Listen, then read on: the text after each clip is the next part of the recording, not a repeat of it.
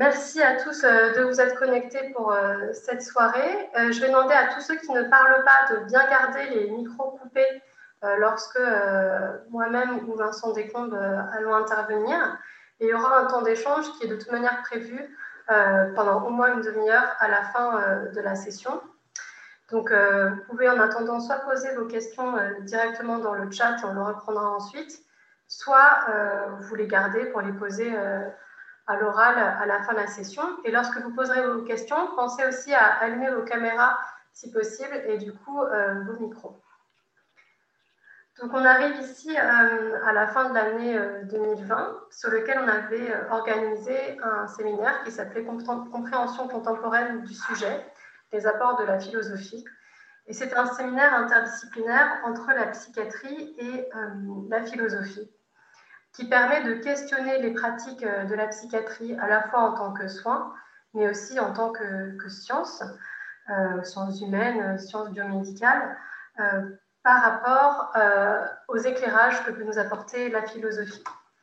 Et l'éclairage que j'ai voulu donner ce soir en invitant Vincent Descombes, c'est un éclairage plus particulier sur le parler de soi, qui est le titre d'un livre de Vincent Descombes, qui euh, présentera lui-même ses travaux et ses ouvrages. Euh, comme vous le savez, à chaque session cette année, donc on a invité un philosophe à présenter euh, l'œuvre d'un autre philosophe. Et ici, c'est Vincent Descombes par lui-même. Avec Vincent Descombes, nous avons prévu de faire cela plutôt sous la forme d'une grosse interview, c'est-à-dire non pas sous la forme d'une conférence magistrale, puisque le, le support euh, de, Zoom nous permet justement d'intervenir plus librement les uns et les autres que si c'était dans un grand amphi. Donc Vincent Descombes est philosophe, professeur de philosophie à l'EHESS. Il a travaillé en philosophie analytique autour de la question de la subjectivité. Il a écrit notamment euh, dans son œuvre Le complément de sujet et une autre œuvre qui est euh, complémentaire qui s'appelle Le parler de soi ici, je vous le montre. C'est un livre qui se présente euh, sous euh, la forme de différentes conférences qui sont euh, juxtaposées les unes après les autres, donc qui se lit vraiment de façon entrecoupée. On peut lire un premier texte, laisser le livre, y revenir. Et je vous invite à tous à le lire à l'issue de cette conférence, bien sûr, pour ceux qui ne l'auraient pas déjà lu. Vincent Descombes a effectué ses études de philosophie à Paris à une époque où, euh, pour les élèves philosophes, il y avait un certificat de psychologie générale qui se passait à Sainte-Anne. il a donc euh, suivi les, séminaires de Madame Lampérière à Sainte-Anne. Et donc, il a une approche aussi, euh, enfin, quelques notions en psychiatrie. Et c'est pour cela aussi que notre dialogue ce soir pourra être éclairant pour commencer, j'avais euh, plusieurs questions à vous poser, Vincent Descombes, euh, autour de la sémantique et euh, du lexique qui est employé pour parler de soi, justement. Donc, on utilise moi, le moi, donc le substantif, le soi, le je, qui est aussi substantivé parfois, la personne, l'individu, l'identité, la subjectivité. Et puis, si on creuse un peu plus loin, on se rend compte dans les, que dans les textes de philosophie, par exemple, ou de psychologie, euh, la notion de conscience apparaît assez euh, fréquemment, et parfois même euh, dans d'autres disciplines, celle de l'intime. Donc il y a beaucoup de concepts qui gravitent autour de ce thème de la subjectivité. Et j'ai deux questions à ce propos. Qu'est-ce que l'on désigne vraiment à travers ces concepts? Qu'est-ce qu'on distingue? Et donc, a-t-on besoin euh, de tous euh, ces concepts pour parler de soi? Bon, alors je m'attaque à cette question. Euh, je m'y attaque peut-être en partant de, mon titre, Le parler de soi. Alors, ce titre, je l'ai tiré de Montaigne, qui, dans les essais, explique que le parler de soi, c'est mal vu. Par parler de soi, c'est mal vu. Le parler de soi a mauvaise réputation. Donc j'ai mis euh, en exergue un petit extrait de Montaigne où il y a le parler de soi. Et pourquoi ai-je privilégié cet extrait de Montaigne? Eh bien, parce que j'ai observé que les professeurs de lettres, les, montagnistes, n'est-ce pas, souvent très savants, euh, nous expliquaient que dans les essais, euh, Montaigne parle du moi, le moi, n'est-ce pas? Il fait la peinture du moi. Or, euh, Montaigne n'emploie nulle part le, substantif le moi, et donc c'est très important qu'il ait dit le parler de soi et non pas la peinture du moi. alors, si vous voulez, mon, ma réflexion est partie de là.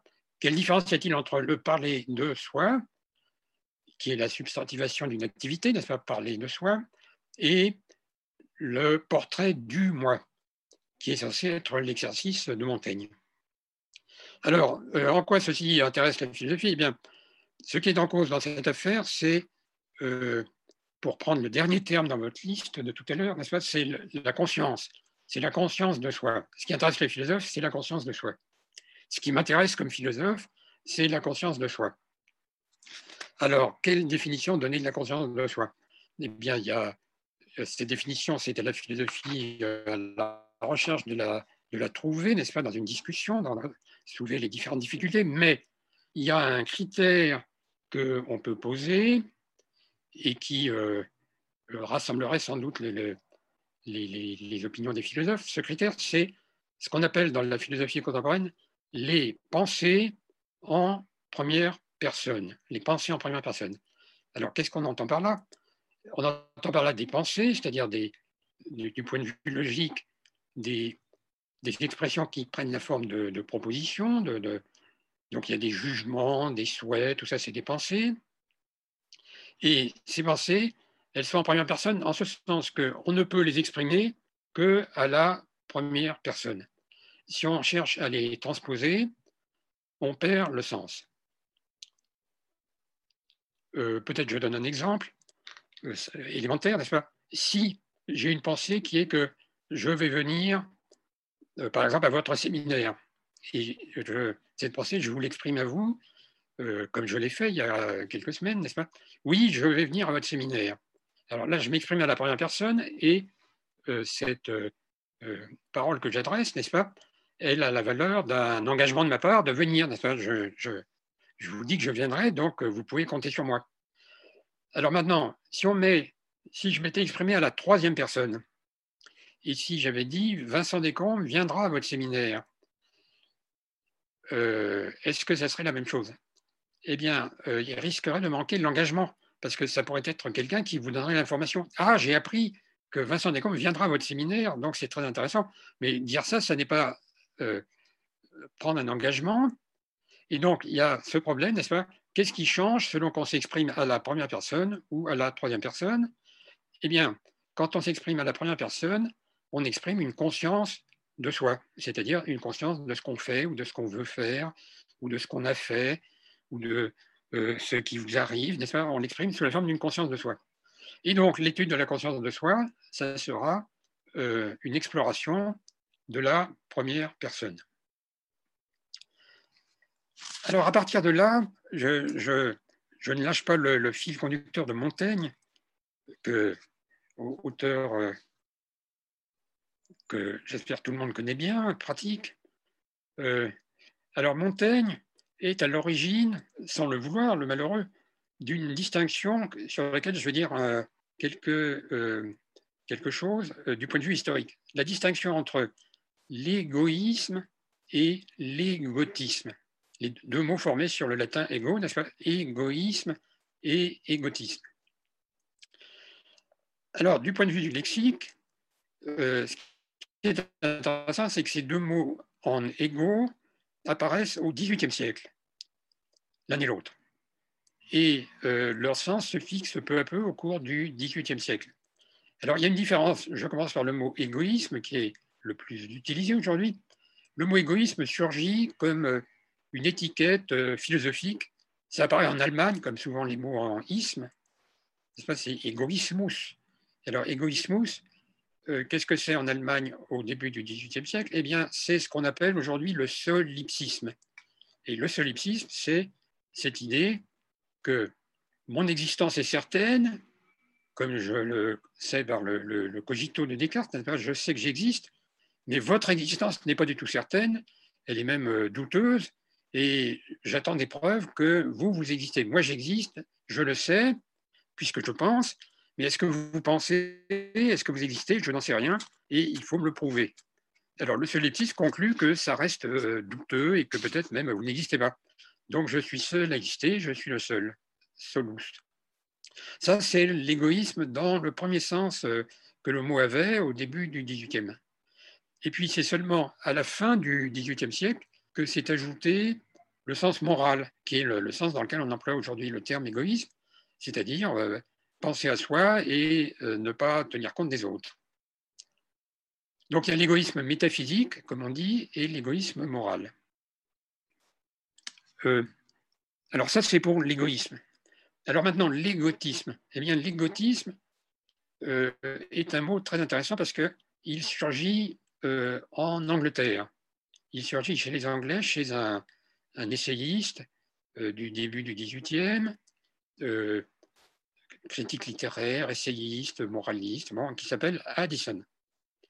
Et cet essayiste explique dans une petite revue qu'il a publiée que le mot égotisme est nouveau et qu'il il a été inventé par les messieurs de Port-Royal, donc par les jansénistes français. Alors, d'après Allison, c'est un mot français, inventé par les jansénistes et qui euh, est appliqué par les jansénistes à Montaigne. Et qu'est-ce que c'est que l'égotisme C'est le fait d'abuser de la première personne non pas, d'user de la première personne, mais d'en abuser. Et en abuser, c'est écrire les essais, n'est-ce pas? Dans les essais, il n'est question à la première personne que de Montaigne. Et alors, Addison explique, bon, l'égotisme, c'est donc un style, c'est une figure de rhétorique, c'est une manière de s'adresser aux autres, et c'est déplorable. Alors, dit-il, n'est-ce pas, euh, euh, qu'est-ce qu'on a besoin de savoir que Montaigne aime bien le vin blanc, que il a ceci ou cela, qu'il a du goût pour les femmes. Ça ne nous intéresse pas, c'est des petites histoires de Montaigne. Il est, il mal poli, il est mal, élevé, en somme, de nous casser les pieds avec ça. Et puis alors, il faut dire à la fin de l'essai, euh, Addison dit, mais malgré tout, euh, le gentilhomme euh, qui était Montaigne est, drôle, et à la fin, on s'arrache difficilement à son texte. Donc, il admet que le, style égotiste n'est pas si mal. Alors donc, je vous dis tout ça pour ajouter maintenant que euh, on a fait des recherches, les, spécialistes euh, de Port-Royal, du jansénisme, ont fait des recherches dans les écrits de Port-Royal et on n'a trouvé nulle part le mot égotiste. Donc, euh, l'origine du mot est janséniste, dit Addison, mais à Frénière, on n'en sait rien. En revanche, on trouve dans les écrits de Port-Royal, et donc dans la logique de Port-Royal, le, fameux Art de pensée de Arnaud et Nicole, qui est un livre dont on, ne saurait sous-estimer l'importance au XVIIIe siècle qui servait de manuel euh, dans toute l'Europe et en particulier en Angleterre. Donc c'était connu.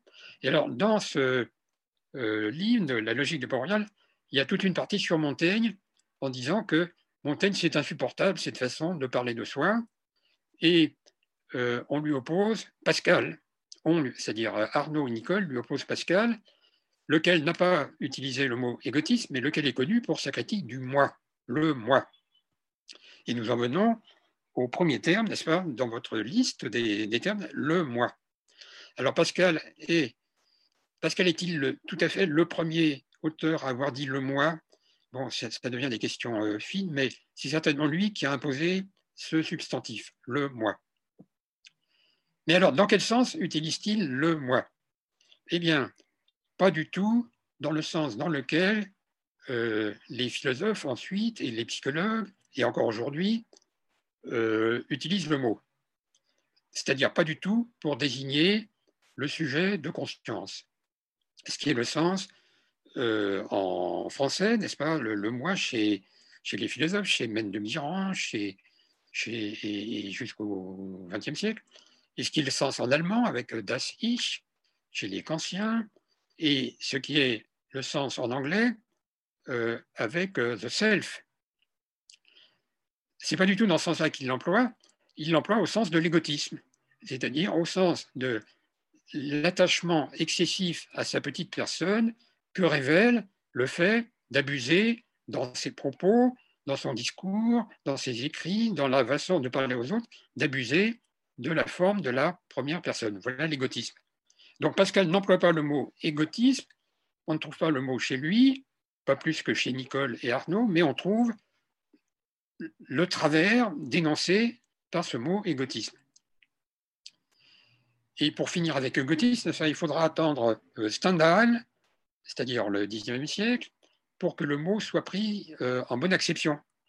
Parce que, comme vous savez, Stendhal a écrit des souvenirs d'égotisme et il emploie le mot pour précisément euh, caractériser le style dans lequel il va écrire quelques souvenirs. Et le problème qui se pose, c'est je vais écrire à la première personne, je vais dire moi toutes les lignes. Eh bien, comment éviter des tracements comme l'est, d'après euh, Stendhal, comme l'est Monsieur de Chateaubriand, le prince des égotistes?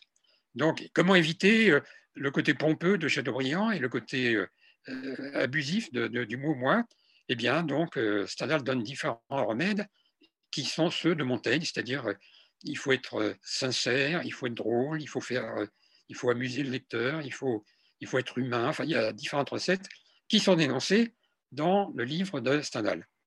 Donc voilà l'égotisme. Et donc, qu'est-ce qu'on peut conclure de tout ça? Eh bien, on peut conclure que le mot moi surgit en français dans un sens qui n'est pas celui dans lequel les philosophes vont le prendre, mais un sens qui est euh, stylistique, rhétorique et moral. Donc c'est le fameux mot de Pascal, la, pensée, n'est-ce pas? Le moi est haïssable. Et en effet, euh, Pascal explique qu'il y a deux attitudes. Il y a celle des honnêtes gens qui cachent le moi, c'est-à-dire qui, qui pensent à eux mais qui ne le disent pas.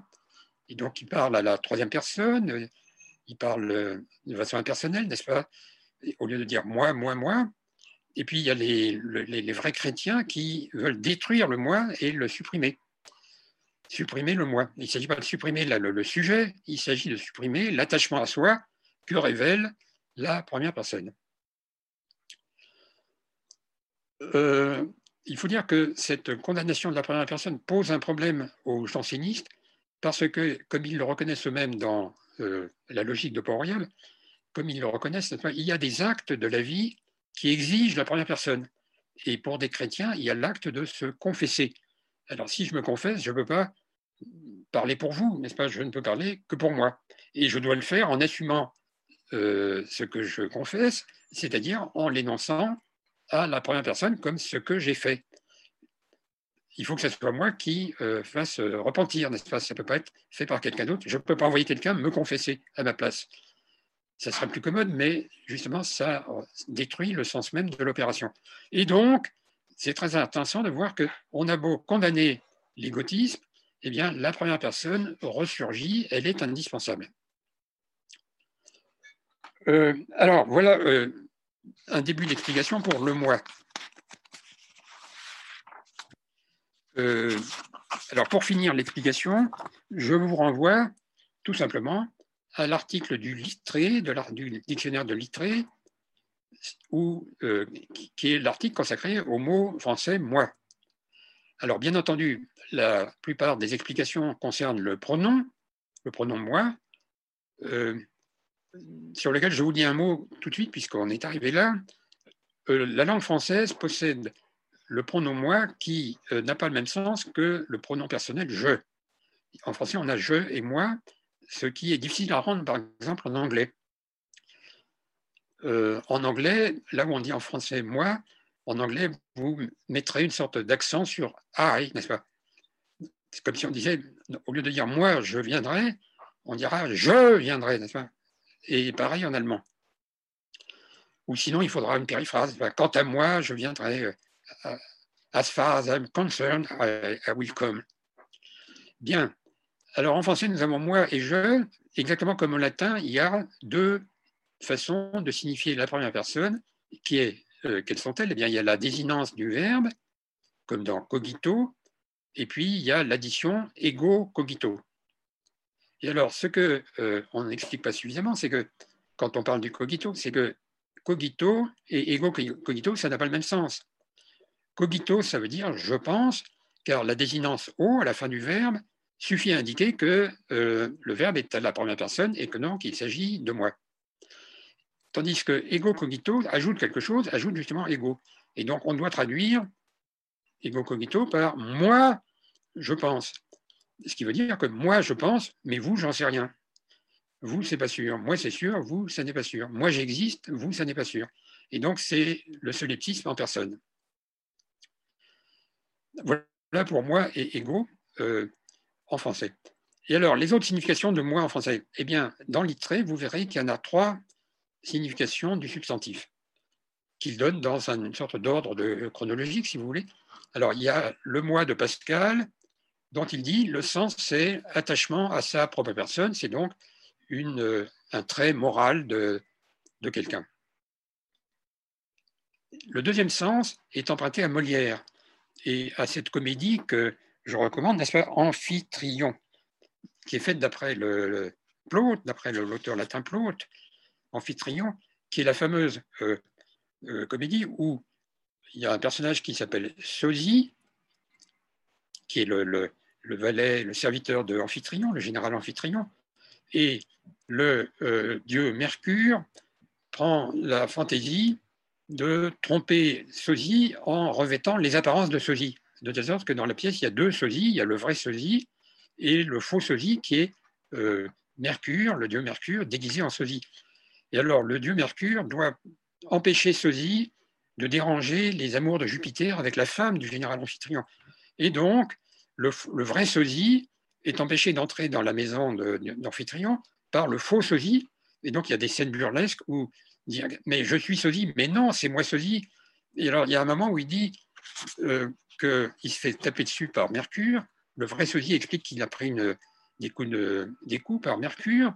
Et euh, il dit Moi, je me suis battu, moi. Moi, sosie, c'est-à-dire le faux, j'ai battu sosie, le vrai. Et donc, on est, on, est complètement euh, dans la confusion. Et là, il y a Mais je sais bien que je suis sosie, car je pense être sosie. Et donc, il y a une phrase qui fait penser à Descartes. Et le, philosophe italien euh, Vico, qui est assez génial, s'est moqué de Descartes en disant que Descartes avait péniblement retrouvé une vérité qui est déjà dans Plaute, dans la comédie de Plaute. Alors ça, c'est le deuxième sens dans l'itré. Moi, c'est-à-dire moi en personne, moi sosie. Le problème dans la comédie étant qu'il y a deux individus qui disent moi sosie problème d'identité, si on veut, s'il en est. Ça, c'est un problème d'identité. Alors ça, c'est le deuxième sens. Moi, c'est-à-dire euh, euh, euh, moi en personne, moi qui vous parle. Et puis alors le troisième sens dans l'itré, qui, qui ne vient qu'en troisième, et pour lequel il y a des références à la fin du XVIIIe, chez Rousseau, chez Condillac, eh bien c'est le sujet des philosophes qui est défini par, qui est défini par quoi? Eh bien, par, qui est défini comme euh, euh, un moi, qu'est-ce que c'est? C'est un sujet qui se prend lui-même pour objet. C'est donc le sujet d'une conscience de soi, la conscience de soi consistant à tourner le regard de la conscience vers un objet qui est soi. Donc un moi, c'est un sujet qui a affaire à un objet et qui se dit de cet objet que cet objet, c'est moi, et qui donc l'appelle moi. C'est ainsi qu'on a maintenant le substantif le moi. Euh, bon, ça va jusque-là? Vous suivez? Bien. Oui, oui, on suit très, très bien. Euh, si vous voulez euh, encore continuer avec la différence avec le soi, entre le ah. moi et le soi. Alors, un mot sur le soi. Alors, un mot sur le soi. Le soi n'existe pas dans la, bonne langue philosophique française sauf, évidemment euh, comme pronom, comme dans la conscience de soi, ou ne penser qu'à soi, ou parler de soi, ça, ça va très bien, mais on n'a pas le soi. Le soi, euh, si je ne me trompe, apparaît pour traduire euh, l'allemand das Selbst et puis l'anglais the self. Alors c'est peut-être le moment de dire un mot de the self, qui est aujourd'hui la, source de l'emploi du, du, soi en français chez les psychiatres en particulier, avec le faux soi, le vrai soi, c'est le self. Euh, ça vient de l'anglais hein, plus que de l'allemand. Eh bien, le mot self en anglais est un substantif illégitime. Comme les, comme les, Anglais, les philosophes anglais eux-mêmes euh, l'ont parfois remarqué. Pas tous, puisqu'il y en a beaucoup qui euh, nous font des, développements abondants sur le soi, the self, comme je parle des philosophes qui, écrivent en anglais, n'est-ce pas? Anglais, mais aussi bien américain, britannique ou américain. Euh, le grand philosophe du self, c'est William James. Alors, d'où vient ce self anglais? Il vient du XVIIe siècle, il vient de John Locke, l'auteur des essais sur, de l'essai au singulier sur l'entendement humain, où euh, on découvre que euh, le mot self surgit comme une façon d'écrire le pronom personnel myself. Myself. C'est-à-dire en français moi-même. Je viendrai moi-même. Je l'ai fait moi-même. I did it myself. Et alors, euh, Locke a une typographie surprenante parce qu'il détache my de self. Il y a my et puis euh, espace self. Comme si le mot, le pronom personnel myself en anglais était formé d'un substantif self et d'un adjectif possessif my. Et de même, yourself, ça serait euh, le possessif your, votre, et puis le mot self, votre soi, mon soi, votre soi. Donc c'est une façon d'écrire qui, euh, tout d'un coup, euh, donne l'existence à un substantif self. Alors cette typographie est complètement illégitime si on réfléchit au système des pronoms personnels. Et en effet, euh, le détachement et l'écriture comme s'il y avait un possessif et un substantif, ça marche pour la première personne, ça marche pour la deuxième personne, ça marche pour la troisième personne du féminin, her, self, mais euh, ça ne marche pas pour la troisième personne au masculin, him, self, parce que s'il fallait le substantif, on aurait his self, et his self n'existe pas. Et même chose pour au pluriel, n'est-ce pas? Il y a their self, ça devrait être them self. Donc, euh, ça ne marche pas. Et alors là, euh, il suffit de remarquer que euh, le mot self n'a jamais voulu dire soi, le mot self veut dire même. Et au XVIIe siècle, en anglais, euh, le mot self est parfois euh, utilisé dans le sens de même. Il y a, donc, si vous regardez le, dictionnaire d'Oxford, n'est-ce pas, au mot self, vous trouvez tout ordre d'exemples au XVIIe, dans, et puis dans Shakespeare, pour self entendu au sens de l'anglais same. Et d'ailleurs, dans l'anglais d'aujourd'hui, il y a une sorte d'intensif, euh, d'adjectif d'intensif pour l'identité qui est self, same, en un seul mot, the same, self. J'ai lu le même livre que vous, c'est-à-dire j'ai lu vraiment le même livre que vous, c'est the self, same book. Donc le mot self veut dire même, et, donc le euh, my self, c'est euh, my qui est l'indication de la personne, et self, ça veut dire même. Donc le mot soi est illégitime, euh, à moins d'en faire la traduction de euh, le moi français, ce qui est le cas au début. Euh, au début dans les traductions du français à l'anglais, et puis après dans les usages anglais, the self, c'est une substantivation qui est copiée sur le français, mais pas le français de Pascal, mais sur le français des philosophes, n'est-ce pas, qui font du self le sujet de conscience défini par l'identité du sujet et de l'objet. Il faut même dire l'identité réflexive du sujet et de l'objet pour bien marquer qu'il s'agit d'un être qui se tourne vers lui-même, qui tourne sa conscience vers lui-même, la conscience étant comprise comme une espèce de perception avec un champ de perception, le champ de conscience. Donc, je tourne ma conscience non pas vers les, objets, non pas vers vous, mais vers moi-même. Et qu'est-ce que je trouve Au bout de mon regard, je trouve un objet qui a la particularité d'être moi. Je le reconnais comme étant moi. Alors là, on a la question de l'identité. Comment est-ce que je le reconnais comme étant moi? Euh,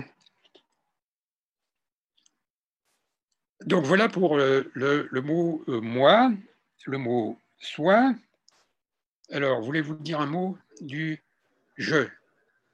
Oui, vous avez commencé à amorcer euh, la question euh, du jeu potentiellement aussi avec euh, l'égotisme et la différence entre ego cogito et cogito.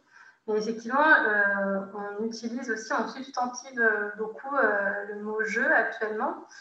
Et voilà, est-ce que, est que cela se superpose à l'utilisation du moi ou est-ce qu'on voit se dégager, y compris un usage en philosophie, qui apporterait quelque chose de plus à la pensée? Donc là, euh, il faudrait faire une recherche lexicale que un linguiste pourrait faire, que je n'ai pas faite, mais il me semble que le jeu euh, s'est introduit pour deux raisons. La première raison, c'est que euh, il a fallu traduire Kant ou les Allemands, et les Allemands n'ont pas le moi.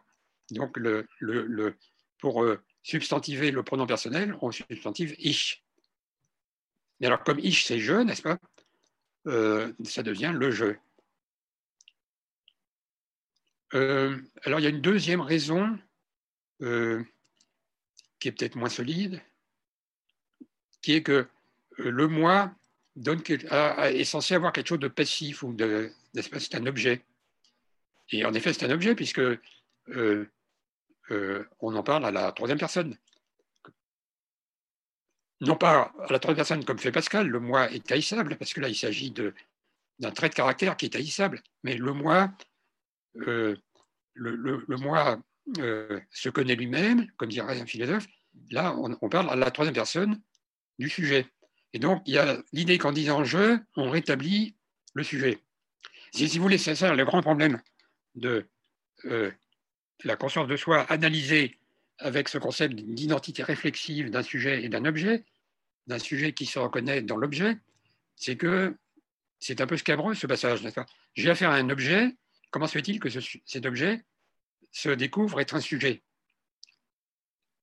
On a l'impression que c'est le contraire, n'est-ce pas? Si je fais du sujet un objet, je perds le sujet et j'ai un objet.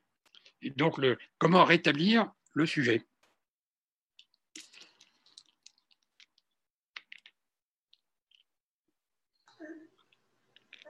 À mon sens, ça nous amène sur cette problématique que vous abordiez euh, tout à l'heure, en fait, c'est-à-dire qu'il euh, y a forcément une, sorte de, va-et-vient euh, dans cette considération du moi entre la subjectivité, qui est le point de départ, et son objectivation, sa transformation en un objet, et euh, la, question euh, que je me posais, c'était est-ce que ce découpage entre subjectivité et objectivité, c'est un découpage heuristique ou même purement euh, Et auquel cas, qu'est-ce que ça nous empêcherait de penser en fait, de, penser de façon découpée une subjectivité et une objectivité? C'est quand même quelque chose qui traverse de fond la philosophie occidentale, notamment sur les deux derniers siècles.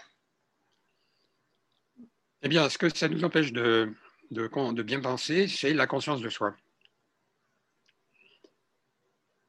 Euh, et donc, peut-être par là, on va commencer à chatouiller le sujet de l'identité personnelle. Donc, je reviens à cette, euh, à cette idée. Euh, la conscience de soi, c'est l'acte par lequel un, un être est le sujet d'un acte de conscience, donc il est sujet, il, fait quelque chose, il, pense, et euh, ce qu'il pense, l'objet de sa pensée, l'objet sur lequel il euh, porte son attention, c'est lui-même. Et donc il y a l'identité du sujet et de l'objet. C'est du moins la théorie officielle. Alors cette théorie officielle, il faut la considérer de plus près et s'apercevoir que ça ne marche pas du tout d'un point de vue grammatical.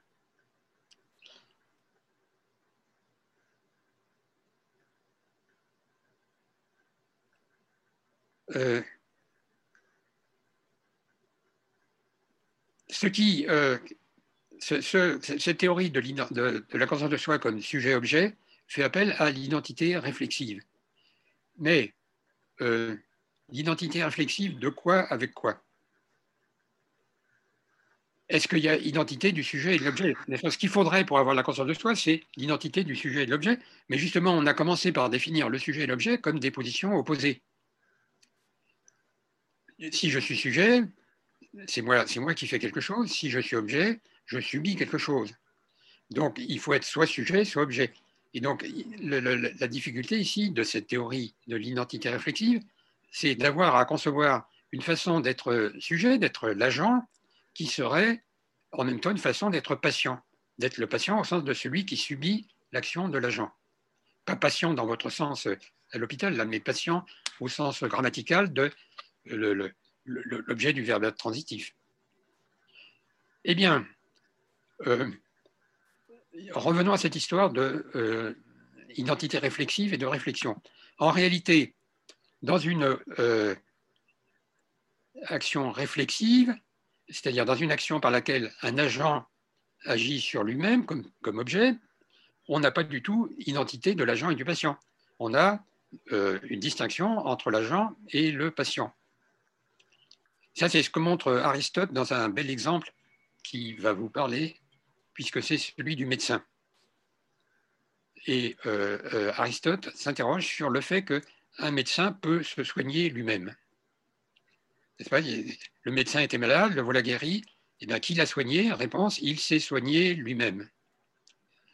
Alors, est-ce que c'est paradoxal?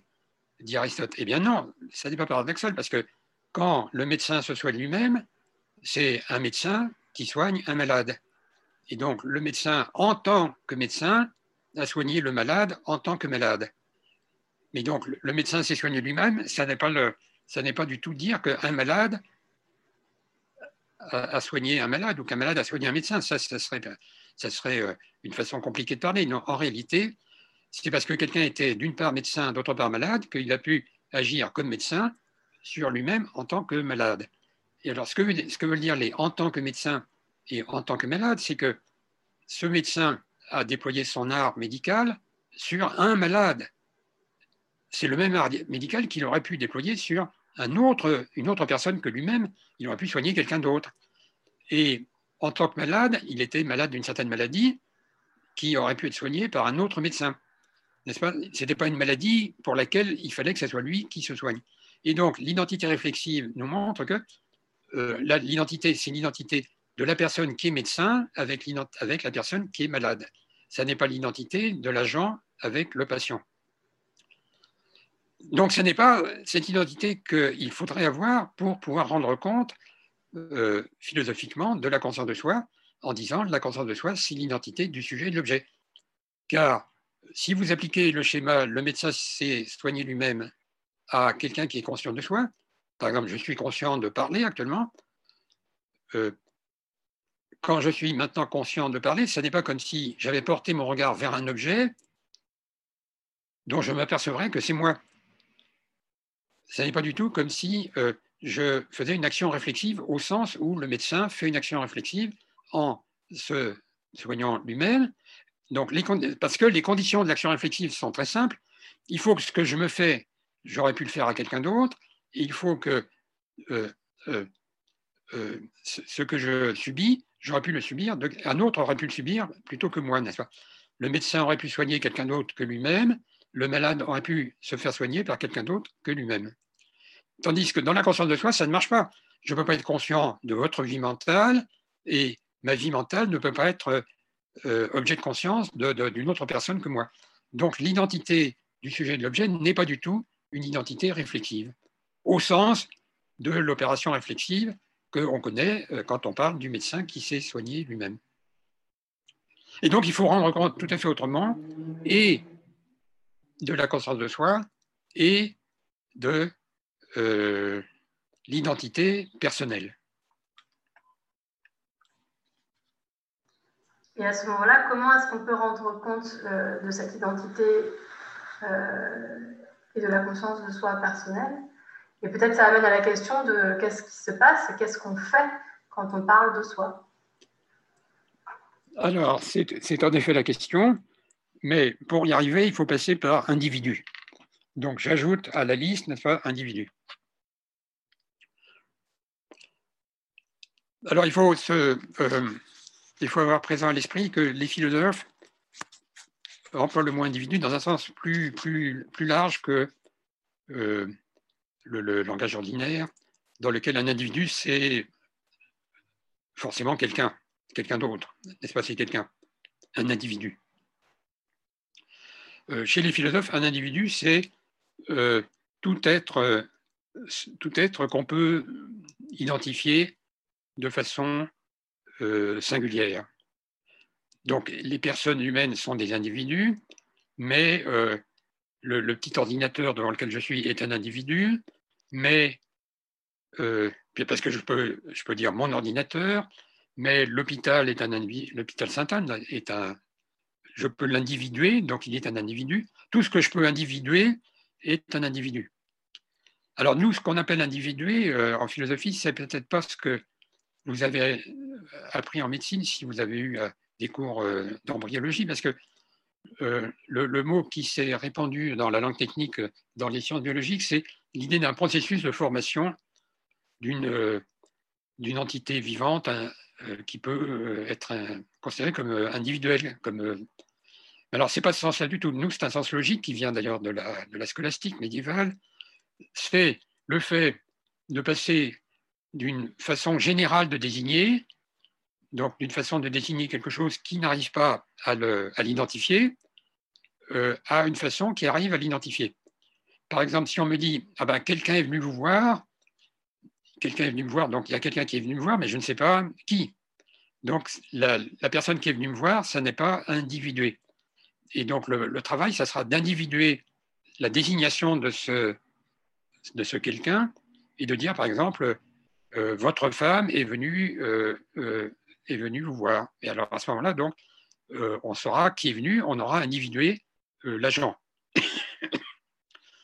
Donc individuer, c'est tout simplement donner le moyen d'identifier. C'est-à-dire donner ce que nous, nous appelons, nous philosophes, nous appelons un principe d'individuation. Un principe d'individuation, c'est-à-dire un moyen de faire la différence entre un individu d'un certain genre et un, autre individu du même genre, entre une voiture d'une certaine marque et une autre voiture du même type, de la même marque, entre euh, un livre dans ma bibliothèque et un autre livre dans ma bibliothèque, entre une chaise et une autre chaise, n'est-ce pas? C'est le principe d'individuation. C'est donc ce qu'on peut appeler aussi bien un critère d'identité. Et j'arrive à l'identité. Euh, pour, les, pour les besoins de, euh, de la pratique, n'est-ce pas? Le principe d'individuation, ça pourrait être défini comme un principe de dénombrement.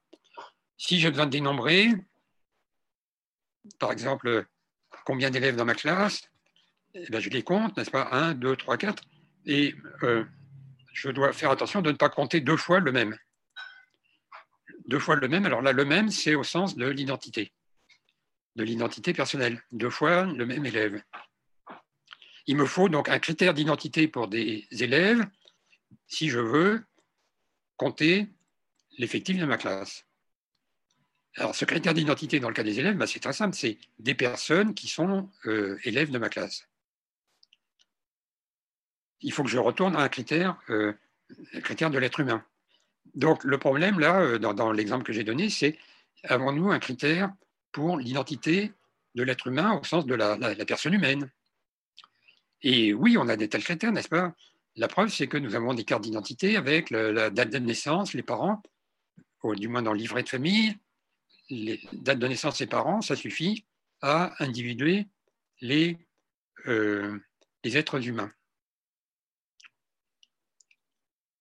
Alors vous me direz, comment tout ça euh, affecte-t-il le sujet qu'on avait tout à l'heure, la conscience de soi? Eh bien j'y viens. Euh, c'est le problème de la personne. Savons-nous individuer des personnes? C'est-à-dire pour nous compter les personnes.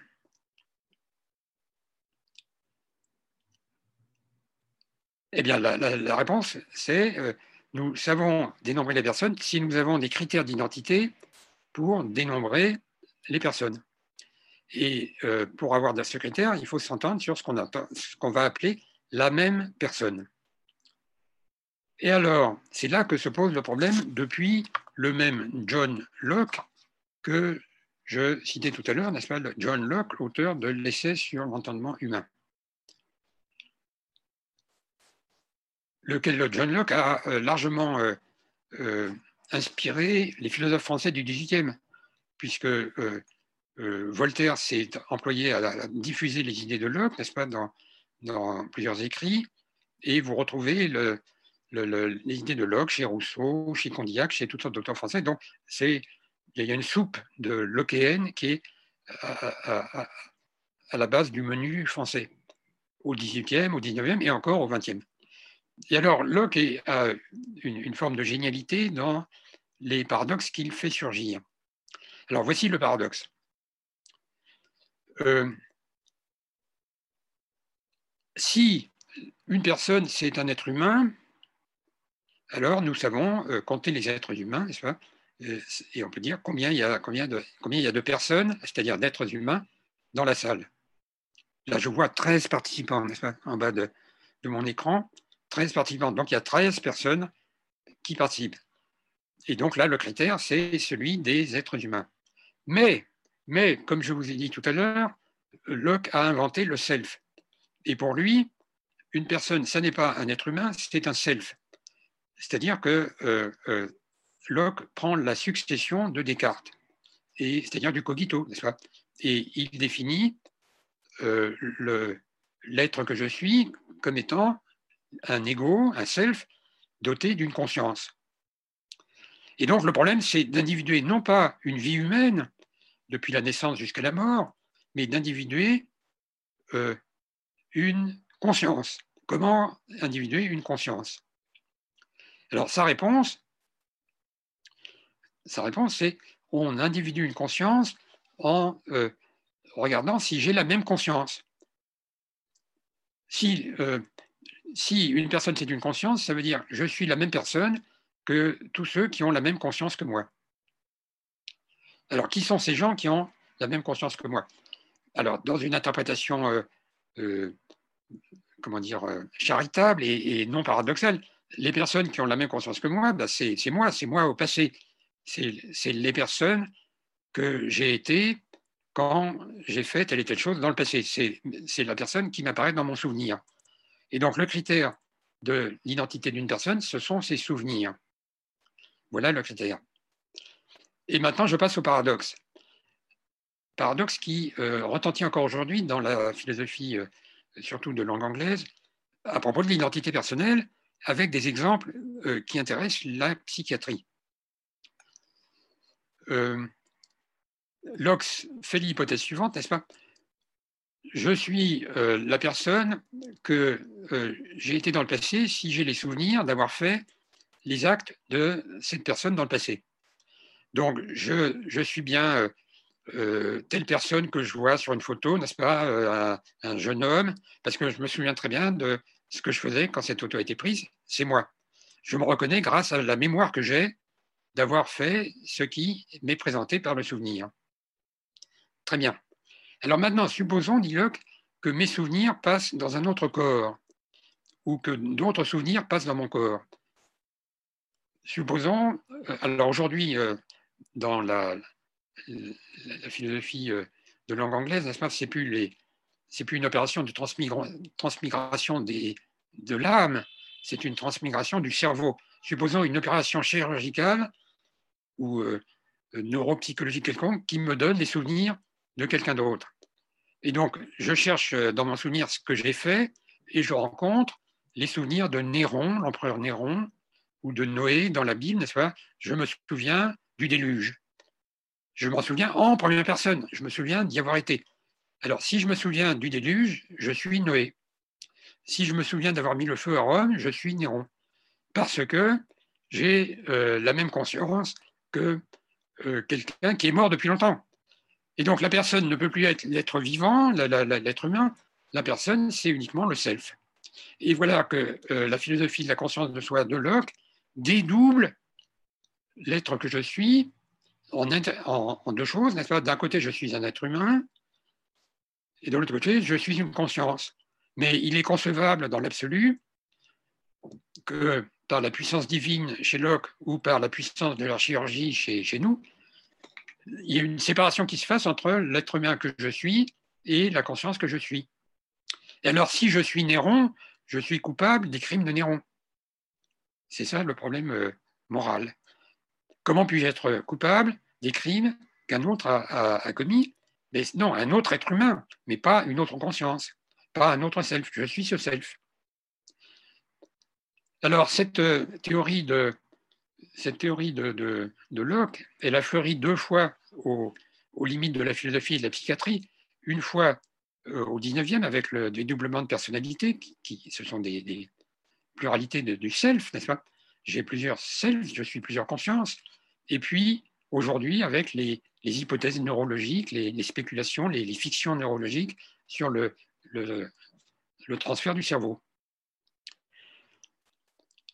Et euh, donc, ma position à moi, c'est qu'il euh, faut euh, poser tout à fait autrement le problème de l'identité personnelle et de la conscience de soi en observant que le critère d'identité que Locke donne pour euh, la conscience est un critère défaillant.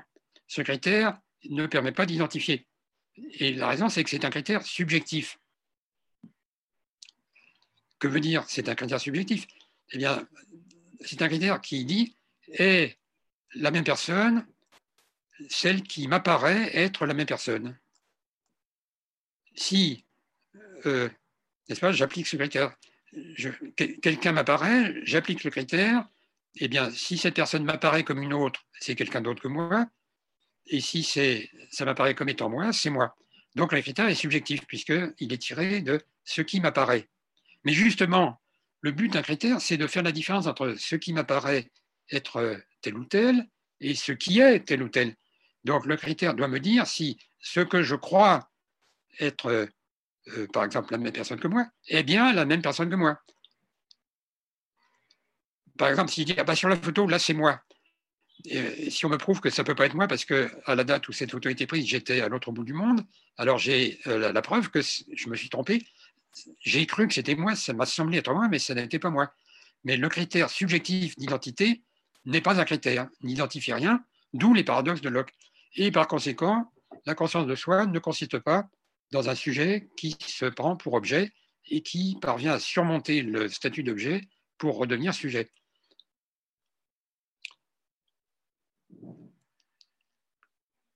Résultat négatif. Alors peut-être vous me demandez, mais est-ce qu'il y a un résultat positif? On se demande aussi quel est un critère euh, d'identité qui peut fonctionner. Ben, le critère d'identité, c'est le critère de l'être humain. Donc, une définition assez biologique au final, comme vous le disiez tout à l'heure. C'est un critère anthropologique, oui. C'est l'être humain qui est le même. Alors, il faut ajouter une chose, c'est que le mot identité s'emploie euh, dans le sens que je viens d'expliquer, là pour l'identité personnelle, donc pour la question est-ce que c'est lui ou est-ce que c'est quelqu'un d'autre N'est-ce pas À qui avons-nous affaire À quelle personne? Mais euh, dans, les, dans les problématiques de l'identité que nous avons aujourd'hui, il y a aussi un autre sens qui est euh, qui suis-je vraiment? Alors, en effet, il y a un avantage et un, inconvénient de, euh, du critère d'identité que je viens de, fournir.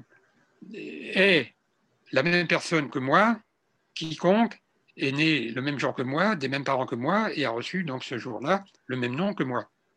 Donc c'est le nom qui finalement donne l'identité. Mais le nom qu'on donne à quelqu'un, euh, on peut s'en servir toute sa vie pour le désigner. Le, nom qu'on donne à quelqu'un ne dit pas encore ce que va faire ce quelqu'un.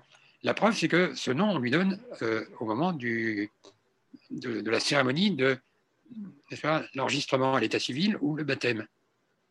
Donc le voilà pourvu d'un nom, et ce nom, on peut l'utiliser, euh, même si dans la, biographie de quelqu'un, il y a des changements de nom. Ça ne fait rien, on peut le désigner par ce nom. Le nom ne retient rien de ce qu'est ma vie et donc ne retient rien de ce qui euh, m'intéresse moi, c'est-à-dire ce que j'ai fait de bien, de mal, ce qui, ce qui m'est arrivé, etc. Ça ne retient rien de ma biographie. Et donc, on peut, euh, euh, on peut dire en effet que si je me présente à vous, je peux me nommer, mais c'est un peu maigre, n'est-ce pas? Une fois que vous savez mon nom, vous ne savez pas encore à qui vous avez affaire. Et donc, il y a un, autre, un autre sens dans lequel on explique qui on est, qui, je suis, c'est de raconter sa vie. Mais euh, ce qu'il faut voir, c'est que quand je vous raconte ma vie, je, vous donne, je ne vous donne pas le, moyen de m'identifier. À moins que dans ce que je vous dis en vous racontant ma vie, il y ait des épisodes absolument individuants. Comme si je commence en disant je suis né le tel jour, de tel parent, etc. Alors à ce moment-là, j'ai l'identité.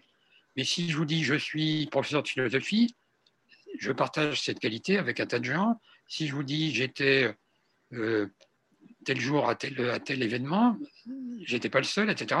Donc ça n'est pas individuel. Donc euh, la caractérisation de qui je suis par ma biographie, ça donne, si vous voulez, mon personnage, mon caractère, quel genre de personne je suis. Mais ça ne donne pas mon identité au sens de l'individu que je suis. Donc l'identité se définit par une série d'épisodes individuants. Du coup, c'est une individuation pour les autres, mais pas pour soi, en fait, si je comprends bien. Ah ben voilà le problème. Alors on revient à je. Voilà, voilà bien le problème de l'identité du sujet de conscience. Le, euh, le problème que Descartes n'a pas posé et donc n'a pas non plus résolu, c'est celui de l'identité dans le temps, de l'ego-cogitance, du sujet pensant, de la chose pensante. Il dit Ah, qu'est-ce que j'ai appris? J'ai appris que je pense, donc je suis une chose qui peut penser. Ce qui est parfaitement euh, bien raisonné. Mais cette chose qui peut penser, quel est son critère d'identité? Et alors Descartes est sur le point de poser le problème, parce que si vous vous souvenez dans les méditations, il y a un moment où il dit je suis sûr d'exister, mais d'exister combien de temps? D'exister combien de temps? Et alors, le, fait qu'il pense maintenant ne garantit pas qu'il va penser euh, dans le futur. Et donc, qu'il existera dans le futur. C'est juste dans le présent. C'est un, une preuve qui a ce défaut de ne valoir que dans le présent. Et de même, chez Descartes, n'est-ce pas, le fait qu'il peut penser à ce qu'il a fait la veille, mais la mémoire n'est pas garantie par le cogito. N'est-ce pas Rien ne prouve que son souvenir est exact. Donc, c'est purement présent il ne pose pas donc le problème de l'identité dans le temps de la, du sujet de pensée. Alors, si on fait intervenir euh, quelque chose que Descartes ne prend pas en compte, qui est que le, fait que parfois on dort, enfin, il en tient compte ailleurs, mais pas là, n'est-ce pas on, La conscience est interrompue par un sommeil. Donc, si Descartes fait une petite sieste et qu'il se réveille, le problème c'est je suis pensant, j'existe, mais est-ce que le je suis pensant de maintenant, c'est le même que celui qui s'est assoupi? N'est-ce pas? Question. Je, me souviens de, que j'avais sommeil, je me suis assoupi, très bien. Alors, on ne se souvient pas de s'assoupir d'ailleurs. On se souvient qu'on a fait, on était en train de s'assoupir, mais on ne se souvient pas de passer dans le sommeil. Et on se souvient de s'être réveillé, mais on ne se souvient pas exactement de sortir du sommeil, n'est-ce sont des. Alors donc il y a un trou qui n'est pas couvert par le cogito. Et donc il y a un problème d'identité, c'est ce problème que pose Locke avec son, avec son self. Mais malheureusement, Locke ne donne pour le, euh, le self qu'un critère subjectif. Alors, est-ce qu'il y en aurait un autre? Est-ce qu'on peut tirer un, autre critère du mot je Eh bien, on ne le peut pas. La preuve, c'est que si, euh,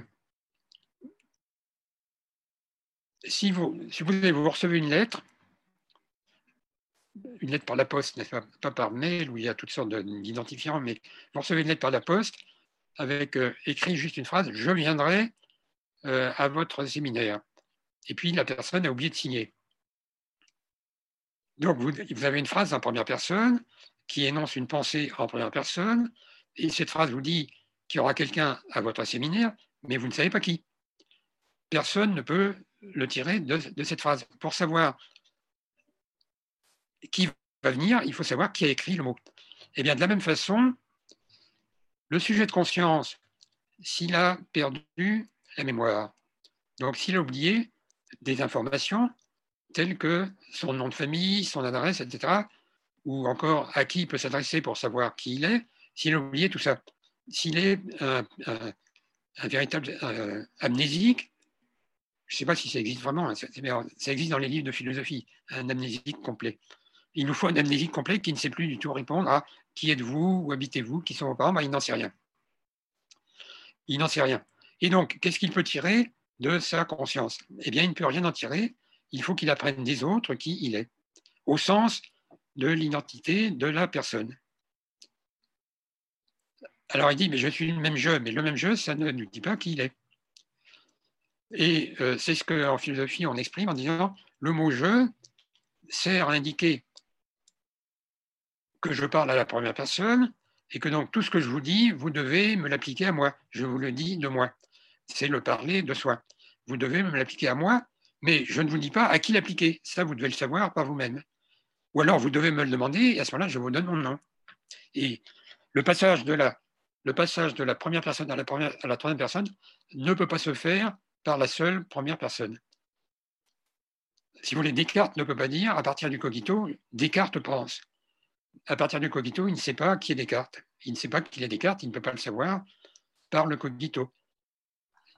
C'est-à-dire qu'il faut qu'il y ait l'intervention euh, d'un autre extérieur, en fait, je dis autre au sens neutre hein, et pas au sens d'une école de philosophie, qui puisse du coup euh, restituer l'identité euh, du jeu, ou lui expliciter ce qu'est ce jeu. Oui, oui, il n'y a pas d'identité du jeu, c'est une formule qu'il faut éviter, qui, vous met. Alors, identité au sens descriptif, en fait, de, ce qui serait. Euh, quand moi je parle à la première personne, ah ben c'est ça. J'ai besoin de quelqu'un qui me dise, qui me ah, Tout à fait. Alors, vous pouvez dire identité du jeu, si vous voulez dire par là, l'identité de la personne qui dit jeu. C'est ça, l'identité de la personne qui dit jeu. Mais le mot jeu ne vous donne pas l'identité de la personne qui dit jeu. Exactement. D'accord. Et du coup, je me posais la question euh, de la valeur de l'introspection puisque c'est quand même sur l'introspection qu'a été fondée aussi en partie euh, une partie de la philosophie, euh, disons, 18e, 19e siècle. Donc, quelle valeur cela confère à, l'introspection, tout ce qu'on vient de dire justement sur le parler de soi? Est-ce qu'on est condamné à ne parler que de soi? Est-ce que quand on dit quelque chose sur soi, ça peut être aussi dit pour d'autres euh, donc voilà, quelle est cette valeur de l'introspection euh, d'un point de vue, euh, même je dirais, de la connaissance en fait? Alors, alors ah, vous avez tout à fait raison. L'introspection était censée être la méthode philosophique de découverte de, la nature du psychisme et des opérations euh, mentales. Alors là, il faut dire euh, plusieurs choses. Alors, l'introspection comme telle est-elle euh, possible? Est-ce qu'il existe quelque chose qui consiste dans l'introspection? La réponse est oui. Je peux très bien m'examiner. Notez que a souvent une nuance un peu morale, n'est-ce pas, comme dans l'examen de conscience. Je peux très bien euh, examiner quels sont mes sentiments, dire, euh, me demander est-ce que je suis aussi mécontent que je crois l'être, est-ce que je suis, euh, est-ce que je suis, et puis même question pour tous les qualificatifs, un peu moraux d'ailleurs, un peu mes humeurs, n'est-ce pas? Je peux me demander est-ce que j'ai aussi mal qu'hier? C'est en un sens c'est une introspection. Et je peux me demander mais alors euh, la vraie question, c'est est-ce que l'introspection phénoménologique est possible? En entendant par introspection phénoménologique, quoi donc? Eh bien, un acte par lequel je dois tirer d'une introspection, c'est-à-dire d'un euh, travail d'examen de soi, une réponse à la question de savoir ce que c'est que tel ou tel action mentale ou euh, tel et tel événement mental. Donc ça, c'est la définition que je pose de la phénoménologie, n'est-ce pas Qui euh, me paraît exacte, mais enfin peu importe. Ce que j'appelle ici phénoménologie, c'est je, je saurais ce que c'est que penser, par exemple, en examinant ce qui se passe en moi quand je pense. Et c'est donc la méthode de Descartes je saurais ce que c'est que imaginer, qu'est-ce que c'est que l'imagination, qu'est-ce que c'est que la faculté d'imaginer, en examinant ce qui se passe en moi quand j'imagine. Je saurais ce que c'est que percevoir en euh, décrivant ce qui m'arrive quand je perçois. Je saurais, et ainsi de suite, n'est-ce pas?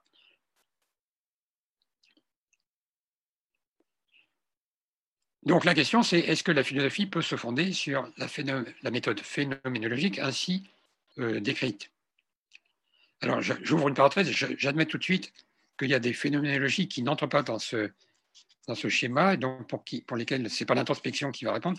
Par exemple, Heidegger euh, ou ceux qui sont influencés par...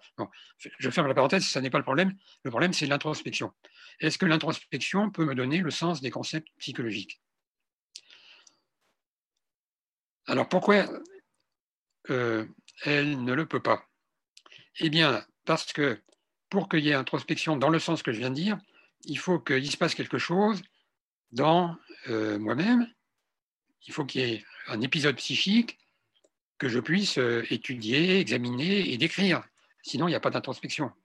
Or, quelques, euh, quelques actes mentaux, quelques actes psychiques ont ce caractère d'un épisode, d'un événement que je peux observer, décrire, dater, mesurer l'intensité, etc. Je peux faire une description phénoménologique. Donc il y a certaines parties de la vie mentale pour lesquelles il y a la phénoménologie, mais il y en a d'autres pour lesquelles je ne peux pas. Et par exemple, avoir une pensée, ce n'est pas un événement que je puisse décrire. Ou si vous voulez, je ne peux pas le décrire en termes phénoménologiques, comme un épisode qui m'arrive, le décrire comme une sensation. Donc le défaut de l'introspection, c'est de ramener tout le mental à du vécu. Alors, il y a un grand, je vous donne un exemple, il y a un grand sujet pour la psychologie qui est l'habitude. L'habitude, et qui est d'ailleurs un grand sujet de la philosophie française depuis euh, Ravesson. Eh bien, l'habitude, ce n'est pas quelque chose que je puisse introspecter. Ce n'est pas l'introspection qui me révèle mes habitudes, ni, euh, pas, ni non plus ce que c'est que l'habitude. Donc, l'introspection euh, existe, mais n'est pas la méthode de la psychologie. Non pas parce qu'il n'y a pas de vie intérieure, il y a bien entendu une vie intérieure, mais parce que ce n'est pas l'introspection qui va nous permettre de donner le sens des concepts psychologiques. Alors, qu'est-ce qui va nous donner le sens des, concepts psychologiques? Est-ce que c'est le behaviorisme? Est-ce que c'est une méthode purement positiviste de, de, regarder de l'extérieur? Euh, Eh bien, euh, non plus. Parce que regarder de l'extérieur, ce n'est pas ce que fait le psychologue. Ce que fait le psychologue, c'est regarder de l'extérieur des moments où la personne qu'on observe s'exprime. C'est-à-dire non pas un, pur comportement euh, qu'on pourrait enregistrer, mais un comportement signifiant. Donc des paroles, mais aussi des gestes, mais aussi des, mouvements intentionnels, et euh, donc des choses qu'on peut décrire en termes de sens, mais à la troisième personne. Alors, à la troisième personne, est-ce que ça veut dire qu'on est dans le behaviorisme? Non, parce qu'il existe euh, quelque chose qui s'appelle euh, en syntaxe le style indirect. Qu'est-ce que c'est que le style indirect? Le style indirect, c'est une forme de troisième personne qui sert à, donner les paroles de quelqu'un à la première personne. Donc, si quelqu'un me dit je viendrai, je vais euh, vous donner l'information il a dit qu'il viendra. Donc lui s'est exprimé à la première personne, et moi, je ne peux pas parler à la première personne pour lui, mais je peux le faire à la troisième personne par la technique du style indirect. Et du même coup, je vous rapporte à la troisième personne des propos, des pensées en première personne. Ça veut dire que nous ne sommes pas dans le behaviorisme, nous sommes dans une psychologie qui admet les pensées en première personne, donc la conscience de soi, mais qui euh, rejette l'introspection.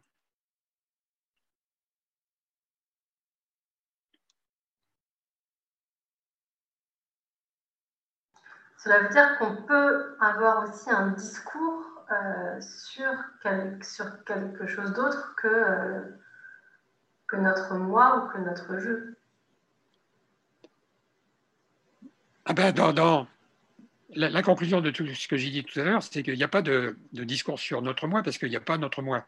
C'est une, construction vide de, du langage. Euh, en revanche, on peut travailler un discours sur notre vie intentionnel et en intégrant là-dedans non seulement nos, actions que tout le monde peut observer, mais aussi bien nos pensées. Si je peux, dans une, si vous voulez que je fasse votre biographie, si je peux rapporter vos pensées, ça veut dire que euh, je peux rapporter vos pensées en première personne. Et je le peux par cette technique du style indirect.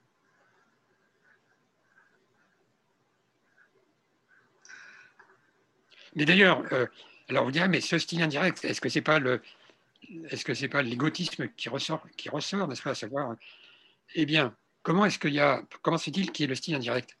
Comment se fait-il qu'on puisse passer de je à il et de il à je alors, la bonne réponse, il faut la chercher dans l'apprentissage.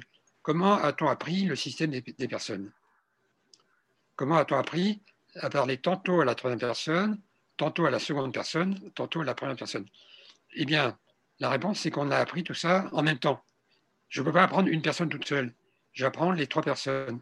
Et donc, euh, j'ai appris à dire, n'est-ce pas, quand j'étais euh, un, bébé, j'ai appris à dire, euh, je ne sais pas quoi, n'est-ce pas, j'ai soif, quand j'ai entendu les gens dire autour de moi, il a soif.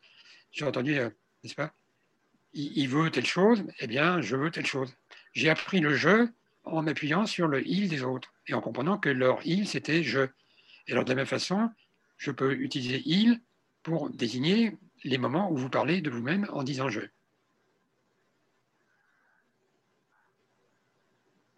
Ce qui amène aussi à la question de la première personne du pluriel, qui peut euh, euh, poser un problème euh, philosophique et d'ailleurs qui a été repris aussi en psychologie et en sociologie, c'est-à-dire y a-t-il une conscience collective? Est-ce que le problème de la conscience individuelle et le problème de la conscience collective est du même niveau? Ou est-ce que l'utilisation du terme conscience, dans cette occurrence-là de conscience collective, brouille la signification du, terme initial Est-ce que l'extension du terme de conscience à un niveau collectif, est-ce que est-ce que ça empêche de penser ou est-ce que ça permet aussi de penser des, problématiques proches de ce qu'on vient d'aborder? Sur l'identité, une identité collective, une, identité, euh, une individuation collective d'un groupe euh, euh, social, par exemple. Alors, question immense, hein, vous le savez. Donc, quelques éléments. C'est une perspective pour ouvrir à la fin à partir du parler de soi et parler du nous et justement oui, passer l'individu au groupe.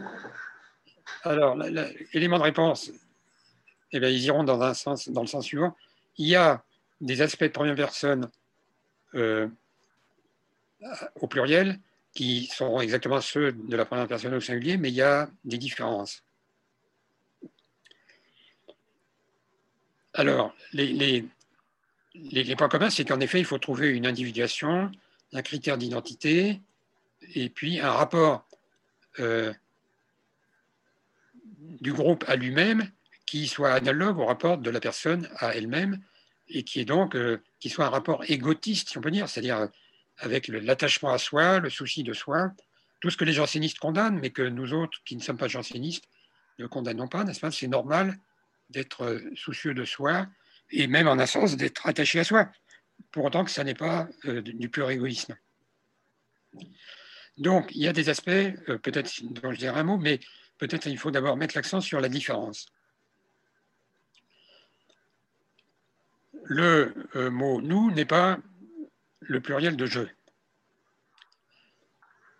Euh, on dit il y a le, singulier et le pluriel, mais le, je n'est pas un nous singulier et le nous n'est pas un je pluriel. Et la raison, c'est que je n'a pas de pluriel, comme dit euh, le, linguiste benveniste. En revanche, il y a ce pronom nous qui peut être obtenu en partant de je. Et comment l'obtient-on? Eh bien, le nous, on le suppose euh, proféré par quelqu'un, quelqu'un qui, au lieu de dire simplement je, euh, dit nous. Et donc, ça veut dire moi, moi qui vous parle, et puis d'autres gens. Nous pensons cela, nous voulons cela, nous demandons cela. Et alors, euh, c'est ça la différence avec le singulier, c'est que quand je dis je veux cela, je n'ai pas besoin de préciser qui sont s'il y a d'autres gens et qui y sont. Tandis que si je vous dis moi et d'autres, je ne vous dis pas qui je suis moi, ça c'est à, moins de vous donner mon nom. Moi, Vincent Descamps, je veux, et eux aussi le veulent, mais euh, ces autres, il faut les euh, spécifier. Et alors, euh, il y a une différence qui n'existe pas dans la langue française, dans la morphologie du français, mais qui existe dans la logique. Ces autres que j'ajoute à moi pour faire nous, ça peut être les gens à qui je parle, c'est-à-dire vous, vous, l'auditoire, donc moi et vous, nous voulons cela, ou bien euh, à ce moment-là, je m'adresse, euh, euh, je m'adresse, peu importe, mais ou bien les gens que j'ajoute à moi pour faire nous, ça peut être les gens avec qui je forme un groupe, dont je vous parle à vous, qui êtes en face de moi. Donc il y a le nous, les, linguistes disent qu'il y a le nous exclusif. Là, je vous parle de moi et eux à vous, ou bien le nous inclusif, je vous parle à vous, de vous et moi. Et alors, euh, euh, ça veut dire qu'il y a un élément de référence dans le nous qu'on n'a pas dans le jeu, parce qu'il faut préciser qui sont ces autres. Si c'est vous, si c'est eux.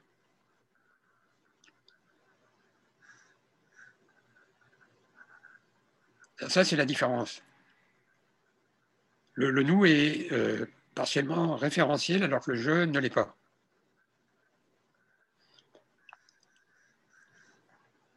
Alors ça permet au, nous d'être contesté, alors que le je ne peut pas être contesté. Supposez que je vous dise, je veux telle chose. Vous pouvez contester le fait que je veuille telle chose. Vous pouvez dire, c'est pas vrai, n'est-ce pas? Tu ne le veux pas vraiment. Euh, euh, mais vous ne pouvez pas contester que c'est moi qui vous le demande. Vous pouvez contester que je le veuille, mais vous ne pouvez pas contester que ça s'applique à moi ne pouvez pas dire, tu dis je, mais c'est pas de toi qu'il s'agit, c'est de quelqu'un d'autre. On ne peut pas dire que j'emploie le mot je par erreur, alors j'aurais dû dire euh, euh, cette personne veut. Quand je dis je, il s'agit forcément de moi, même si je ne vous dis pas, je ne vous donne pas l'identité de cette personne qui vous parle. Tandis que le nous peut être contesté. Le je ne peut pas être contesté dans sa fonction de première personne, mais vous pouvez contester le nous que je prétends faire avec vous. N'est-ce pas Quelqu'un peut dire, mais je ne veux pas être, faire partie de votre nous. Ou alors vous pouvez prétendre, je parle de moi et eux, et vous pouvez dire, mais pas du tout, eux ne sont pas d'accord. Donc on peut contester le nous.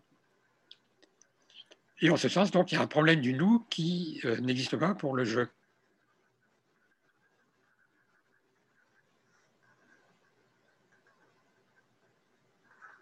Et donc, à partir de là, euh, je ne vais pas le faire maintenant parce que c'est un autre débat, mais à partir de là, on rejoint les problèmes d'identité au sens, euh, n'est-ce pas, est-ce que, nous sommes tous d'accord pour dire euh, nous sommes, nous sommes tel groupe avec telle histoire, avec telle et telle constante, n'est-ce pas et, surtout, est-ce que nous sommes d'accord pour vouloir être ce groupe? Car le, fond du problème, c'est ce qui ressort de tout ce qu'on a dit, n'est-ce pas? Le fond du problème qui ressort dans l'identité, c'est que c'est une identité historique. C'est-à-dire qu'il s'agit non seulement de qui je suis, mais de qui j'ai été et de qui je serai. Et alors, dans le, collectif, ça devient plus pressant encore. Nous avons été tel peuple, eh bien, ou tel groupe, nous avons été tel.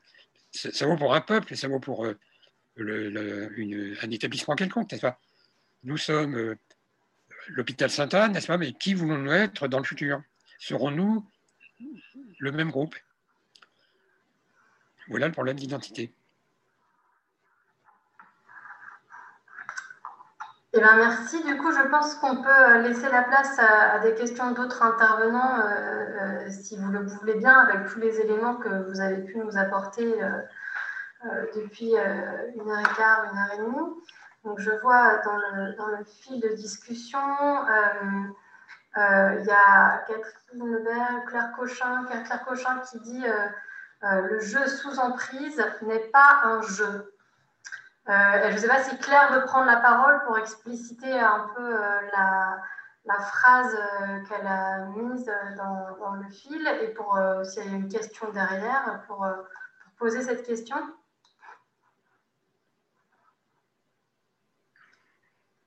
Euh, c'est moi qui réponds là Non, j'attends de voir déjà si Claire Cochin veut prendre la parole sur ça.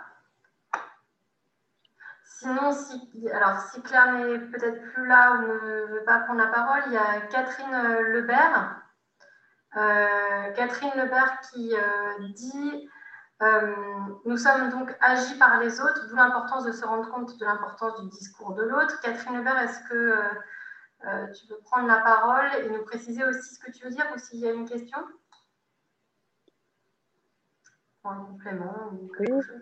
Allô? Merci Catherine. Oui, on entend. Euh, non, c'était. tu peux mettre la caméra en même temps pour ah humaniser un peu, sauf si c'est pas possible. je vais voir si je peux faire ça. ok. Voilà. bonsoir à tous. Non, c'était juste un, c'était juste un commentaire parce que c'est important, je pense, de se rendre compte qu'il n'y a pas de, qu'il a pas de soi. Hein. C'est-à-dire que, alors moi, je parle euh, là ici en tant que psychiatre et psychanalyste. Euh, ce qui est important, et notamment au travers de la cure analytique, hein, le travail à faire, c'est de remarquer l'impact du discours de l'autre, dans le sens où, euh, comme le disait Vincent Descombes, hein, c'est bien l'autre qui va définir qui l'on est. Et, et, comme cet autre, d'une part, est toujours changeant, lui aussi, qu'il peut être différent, hein, euh, ou alors qu'il peut être complètement, euh, on va dire, euh, avoir une importance, c'est comme ça qu'on appelle le grand hôte, mais on va dire l'importance des parents, l'importance de la famille, l'importance des figures d'autorité. Hein. et c'est important de repérer justement qu'est-ce que le discours de l'autre hein, fait sur le soi, c'est-à-dire comment il nous agit, sachant qu'il n'y a pas de soi qu'il est, en mouvement et qu'il est défini par l'autre, euh, c'est tout l'intérêt de la cure analytique de, repérer le discours de l'autre pour pouvoir à la fois s'en détacher hein, et après d'être agi par euh, d'autres volontés, on va dire. Mais le soi est changeant, c'est-à-dire qu'on ne peut pas parler. Euh, on parle beaucoup de personnalité, finalement, on s'aperçoit que la personnalité, elle est définie par les autres. Donc, elle est, elle est en mouvement. Je ne sais pas si vous êtes d'accord avec ça. Alors, je réponds maintenant? Oui, oui, allez-y, allez-y. Alors, je pense que ma thèse est plus radicale. Donc, j'ai bien perçu la, petite note lacanienne, là. Et dans un sens un peu, un peu plus banal, donc moins lacanien, je pense que ce que vous dites va de soi, n'est-ce pas? On sera d'accord pour dire que nous sommes formés par les parents, le, milieu, etc., donc par les autres. Mais euh, ma thèse est plus radicale parce que je ne dis pas le soi n'est pas statique, il est, il est mouvant, euh, il dépend des autres, etc. Je dis, il faut éviter de dire le soi. La, signification de tout ce que j'ai dit, c'est que il, faut, il ne faut plus dire le soi. Il faut éviter de dire le soi, parce que si on dit le soi, on entre dans euh, une forme de pensée qui est celle de, que nous devons à cette tradition qui commence à Descartes et Locke. Et on se retrouve avec les paradoxes que j'ai évoqués. Donc il ne s'agit pas de dire que le soi est moins solide que ce qu'on prétend, ou qu'il est, il est moins ferme, ou qu'il est pas, euh, qu'il change. Il ne peut pas changer puisqu'il n'y a pas de soi. Le soi et euh, sont des mots qu'on enlève de notre vocabulaire. Alors le, mot autre, on le garde, bien entendu, n'est-ce pas? Peut-être pas le discours de grand autre, mais les autres, certainement. Hmm. Euh, j'ajoute quelque chose. Euh, c'est certainement des autres que j'apprends qui je suis au sens de l'identité personnelle. Ma date de naissance, ce n'est pas un, événement de la conscience. au fond, si vous deviez retenir une seule chose de tout ce que j'ai dit, c'est ceci. Quand on parle du moi, on parle de quelque chose que je ne suis pas. N'est-ce pas? Le moi, c'est autre chose que moi. Moi, je ne suis pas le moi que la philosophie m'attribue. Et la raison, c'est que moi, je suis né, alors que le moi n'a pas de date de naissance. Il ne peut pas en avoir parce qu'il n'y a pas d'événement de la conscience qui consiste à se voir naître. De même qu'il n'y a pas d'événement de la conscience qui consiste à se voir mourir. C'est ce à quoi je faisais allusion tout à l'heure avec Montaigne, n'est-ce pas? Il n'y a pas le moment où je m'aperçois que je m'endors, et il n'y a pas le moment où je m'aperçois que je me réveille. Ce ne sont pas des événements de la conscience, et donc ça n'existe pas dans la vie de la conscience. Et donc, la vie de la conscience, ce n'est pas ma vie à moi, c'est la vie d'autre chose. Et donc, euh, euh, tout ce que je sais de moi,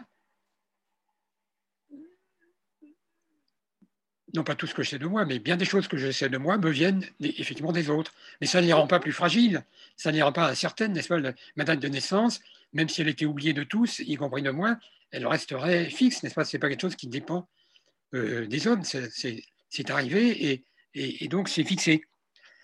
Ce sont des, données euh, fermes sur lesquelles je peux m'appuyer pour définir mon identité. Évidemment, ça ne dit pas quelle, quelle, vie je vais avoir. Hmm. Et ça ne dit pas non plus le caractère. que je vais ah, non, avoir, non, pas du par tout. exemple. Tout à fait, tout à fait. Il y a une question, alors une grande question de Elie Bétuis qui ne peut pas la poser euh, à l'oral parce qu'il n'a pas euh, de micro. Euh, c'est une question vraiment très philosophique. Alors, il faut que je lise. Oui, vous voyez dans le chat? Oui, je la lis, mais vous pouvez la lire pendant que j'en prends voilà, Il dit Vous avez reconnu à Richard Morand et son livre Autorité aliénation d'avoir rendu compatible une réflexion wittgensteinienne avec une explication de la conscience de soi Là où on aurait cru que la philosophie de Wittgenstein aurait exclu toute prise en compte à la, de, de, la conscience de soi. Morand a cependant insisté sur le fait qu'une croyance en première personne comme mal était véritablement une attribution de croyance. Je ne suis pas certain que vous alliez jusque-là. Il a été soucieux de refuser en effet l'évacuation du problème des, par des interprètes de Wittgenstein comme hacker qui font un jugement comme j'ai mal, une simple expression à comprendre sur le cri comme le cri primitif de douleur de l'animal ou de l'enfant. Ma question est, où vous positionnez-vous, Morand ou Hacker? Alors, c'est une question assez pointue qui fait, fait allusion à des, des, grands débats entre Wittgensteiniens, j'entends par là, interprètes de Wittgenstein, mais qui portent sur la conscience de soi et qui ont une certaine importance. Alors peut-être je euh, dis un mot du débat que ça évoque. Euh, Wittgenstein, euh, dans son combat contre les présupposés de, de, la psychologie issue de, de, Descartes, non pas que Wittgenstein cite les textes de Descartes, il s'en fiche pas mal, mais ce qu'il critique en réalité, c'est des présupposés que nous tenons de Descartes et surtout de Locke. Et alors, chez Descartes, il y a cette idée que le cogito est une connaissance. Non seulement c'est une connaissance, mais c'est la connaissance la plus certaine puisque c'est indubitable ça résiste aux doutes euh, méthodiques et même aux doutes hyperboliques. Donc, c'est une connaissance sûre. Et par conséquent, chez Descartes, le fondement de toute science, c'est le cogito. Alors, Wittgenstein prend le contre-pied et explique que le cogito, ce n'est pas une connaissance. Pourquoi ce n'est pas une connaissance? Parce que c'est indubitable, justement. Or, une connaissance, dit-il, c'est quelque chose qui euh, a été établi en écartant des erreurs possibles. Mais comme il n'y a pas d'erreur possible sur je pense, il n'y a pas non plus de connaissance. Alors, euh, le bon sens explique, mais si j'ai mal, j'ai quand même le savoir que j'ai mal. Et non seulement j'ai ce savoir, mais il est indubitable parce qu'on ne peut pas me dire, mais vous vous trompez peut-être, regardez mieux. je ne vais pas regarder mieux pour savoir si j'ai vraiment mal. Bien. Et alors là, euh, que fait Wittgenstein? Eh bien, il, euh, il euh, utilise sa technique, qui est, la technique qui est souvent la seule, qui est de regarder comment j'ai appris à dire j'ai mal. Comment ai-je appris? Comment l'enfant apprend-il à dire j'ai mal? Il y a euh, une fameuse remarque dans les, recherches philosophiques, il y a une section qui dit le concept de douleur, tu l'as appris quand tu as appris à parler. C'est-à-dire, je n'ai pas appris le concept de douleur en ayant mal et en examinant ce qui m'arrive quand j'ai mal. Je n'ai pas fait, une abstraction de, des qualités communes à tous les moments où j'ai eu mal pour dire voilà la douleur. J'ai appris à dire j'ai mal. Et comment j'ai appris à dire j'ai mal? Eh bien, comme un peu comme j'expliquais tout à l'heure, n'est-ce pas?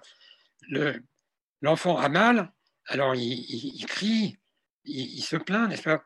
Il fait ouin, ouin, il euh, se frotte là, où il a là où il a fait bobo, comment on va lui dire. Et qu'est-ce qui se passe? Eh bien, les parents, les éducateurs, les gens autour de lui disent Oh, il a mal, le pauvre, et puis il le frotte là où il a mal. Et donc, c'est ainsi que euh, euh, il apprend d'abord ce que c'est que la douleur, n'est-ce pas, chez les autres et chez lui. C'est-à-dire, euh, quand on a mal, on fait des cris, on se plaint, et puis on peut même dire j'ai mal, ou il a mal, et donc à la première personne, j'ai mal. Et donc, il y a une série continue qui mène euh, effectivement du cri primitif de douleur, n'est-ce pas le, cri primal, j'ai mal, jusqu'à l'expression. Et même hacker admettrait que j'ai mal peut, dans certains cas, être un, jugement. Par exemple, je suis chez le docteur, c'est l'exemple de hacker. Hacker, c'est l'interprète qui a été cité dans, l'intervention de Eli. Euh, hacker, donc le, commentateur de, de dit chez le médecin, on peut très bien comprendre euh, le dialogue suivant. Le médecin dit alors vous avez toujours mal? Et je lui dis, oui, j'ai mal. Est-ce que vous avez plus mal? Non, j'ai pas plus mal. Ça serait des jugements. À ce moment-là, ce sont des vrais jugements et non pas, je ne suis pas chez le médecin pour crier, je suis chez le médecin pour donner des informations. Donc j'ai mal, ça peut être, dans certains cas, une information. Mais euh, il, faut que ça, il faut que ça ait commencé comme expression euh, purement corporelle, expression purement vitale de la douleur, comme ferait un animal. Et alors chez l'être humain, il y a cet euh, apprentissage qui fait que le, le, cri primitif est saisi par les jeux de langage et devient une expression langagière et puis ensuite un concept. alors maintenant, Morad, en effet, Richard Morad, le philosophe de Harvard, a écrit un livre Autorité et aliénation qui est très remarquable et où il, euh, où il défend une vue de la subjectivité euh, qui, dont le moment fort, c'est celui-ci. C'est que si, si la conscience de soi était une perception de soi, comme le veut la tradition de l'introspection, n'est-ce Je regarde en moi et je vois du mental. Donc là, à ce moment-là, la conscience de soi, c'est un regard, c'est une perception. Perception visuelle ou perception tactile selon les auteurs, mais c'est une perception. Alors, si euh, Moran raisonne ainsi, à la suite de Wittgenstein, si la conscience de soi était une perception, alors ça serait la perception de, de quelque chose d'objectif, exactement comme je perçois quelqu'un d'autre qui a mal. Et donc, euh, si je percevais ma douleur, je l'apercevrais comme, comme la douleur de quelqu'un d'autre, à savoir de l'objet que je perçois. Je serais donc complètement aliéné. Alors Moran ajoute qu'il peut arriver que je sois aliéné, c'est-à-dire des, par exemple des émotions me viennent ou des désirs me viennent et je n'arrive pas à croire que c'est les miens. Mais ce sont des moments pathologiques et exceptionnels. Normalement, je ne perçois, pas mes douleurs, je les ai. Mais euh, donc, ayant admis cela, euh, il, tient à ce qu'il euh, y ait une connaissance de soi en première personne, ce que Hacker euh, tend à refuser. Et c'est pourquoi il y a ce débat, il y a ce débat sur le, fait de savoir si j'ai mal peut être une connaissance. Alors, vous me demandez où, où est ma position? je dirais que ce débat, pour savoir si euh, j'ai mal est une connaissance ou non, m'apparaît un peu comme, euh, euh, secondaire, si vous voulez. Que le, l'essentiel de la position de Wittgenstein et, ce qu'elle a de, de, décisif contre toute la tradition de la conscience de soi comme perception de soi ne dépend pas du tout du fait de savoir si c'est ou non une connaissance que d'avoir conscience de, de, son état. Euh, l'important dans, ce qu'il dit, c'est que euh, ça n'est pas une connaissance sur laquelle on peut fonder la science, puisque ça n'est pas une connaissance dans le sens de la science, laquelle doit être faillible. Ça n'est pas une connaissance faillible, donc qu'on l'appelle connaissance ou qu'on l'appelle conscience, peu importe, c'est une question de vocabulaire. L'essentiel n'est pas là, l'essentiel est que ça ne soit pas une perception.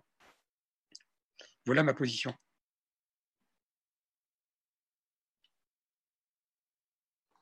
Merci. Euh, je crois que Elodie Boissard avait aussi euh, une ou deux questions. Elodie, est-ce que tu souhaites prendre la parole? Oui, oui. Bonsoir, merci. Bonsoir, merci Astrid. Euh, bonsoir, merci beaucoup pour, pour, votre conférence. je me suis noté deux questions en vous écoutant. Alors moi, je suis doctorante en philosophie, donc j'ai plutôt le background philosophique que clinique. Euh, mais du coup, je me posais une première question à l'intersection un peu entre les deux. Euh, si je comprends bien, euh, dans le jargon philosophique, on dirait que vous êtes d'accord pour dire qu'il y a une immunité à l'erreur par identification pour le pronom je. Je ne sais pas si... alors, c'est une, notion utilisée par certains philosophes, c'est en anglais c'est immunity to error through misidentification. Euh, donc, le fait qu'on ne peut pas se tromper en euh, identifiant le sujet euh, du pronom je. et donc, c'est une caractéristique du pronom je selon un certain nombre de philosophes.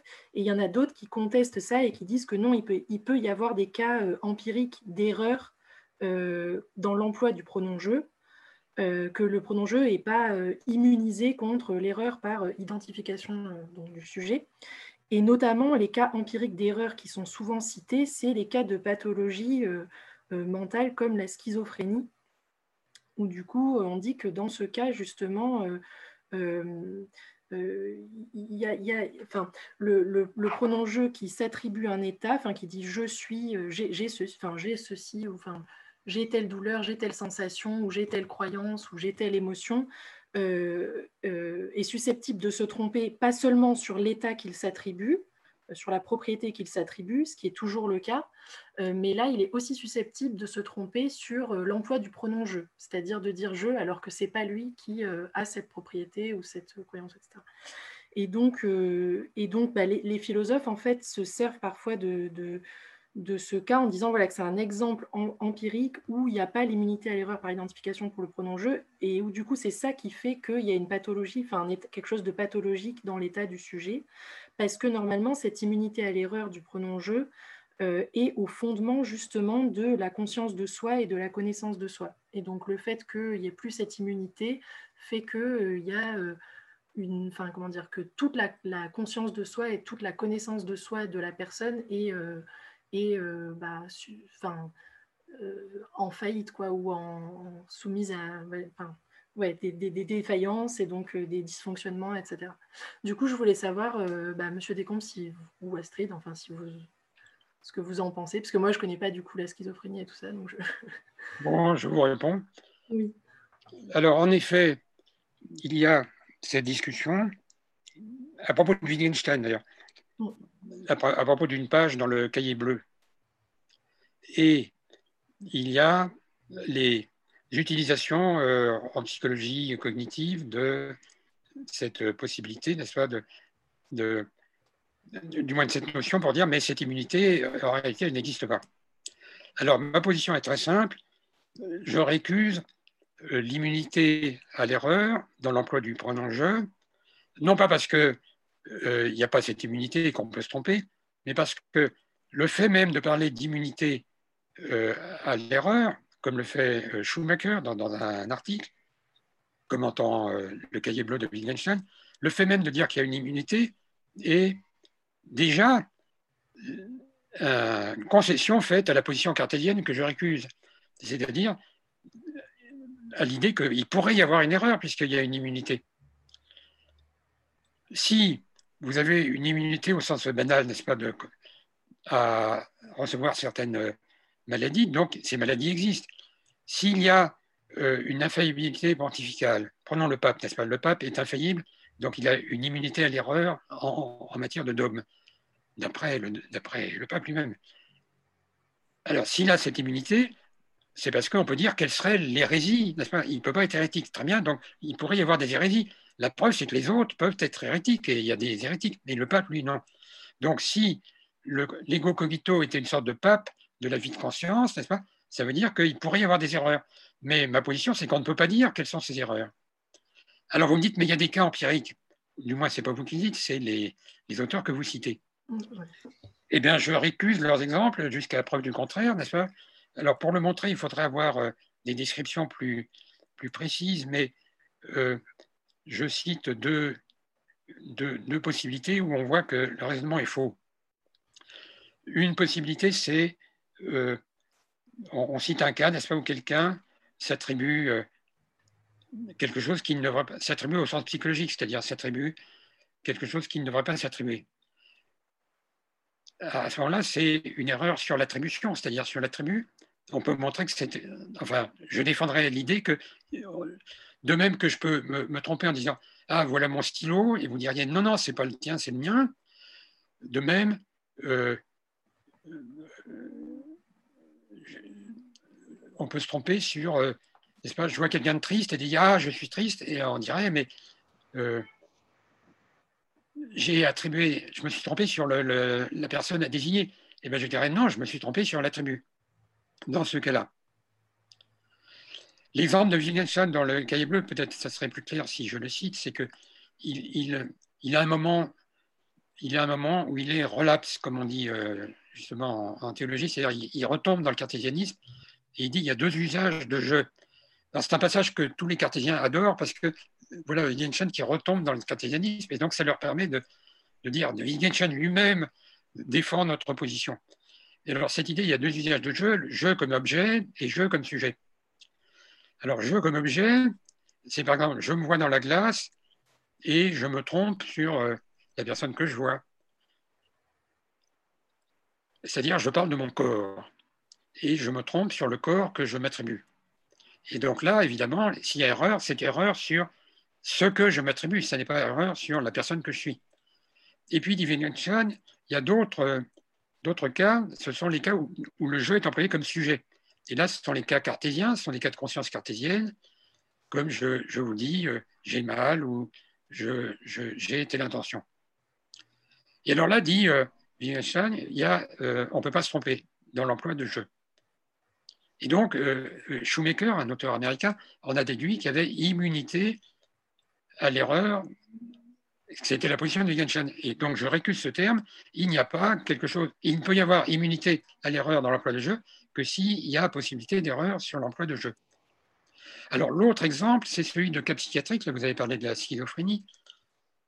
Euh, mais il y a aussi en psychologie cognitive des expérimentations qu'il faudrait prendre dans le détail, mais où j'ai observé que l'attribution passait toujours par une forme d'objectivation. Par exemple, euh, on présente à, quelqu'un un écran sur lequel il voit des mains qui, qui font des gestes et il doit dire si c'est sa main qui le fait ou pas.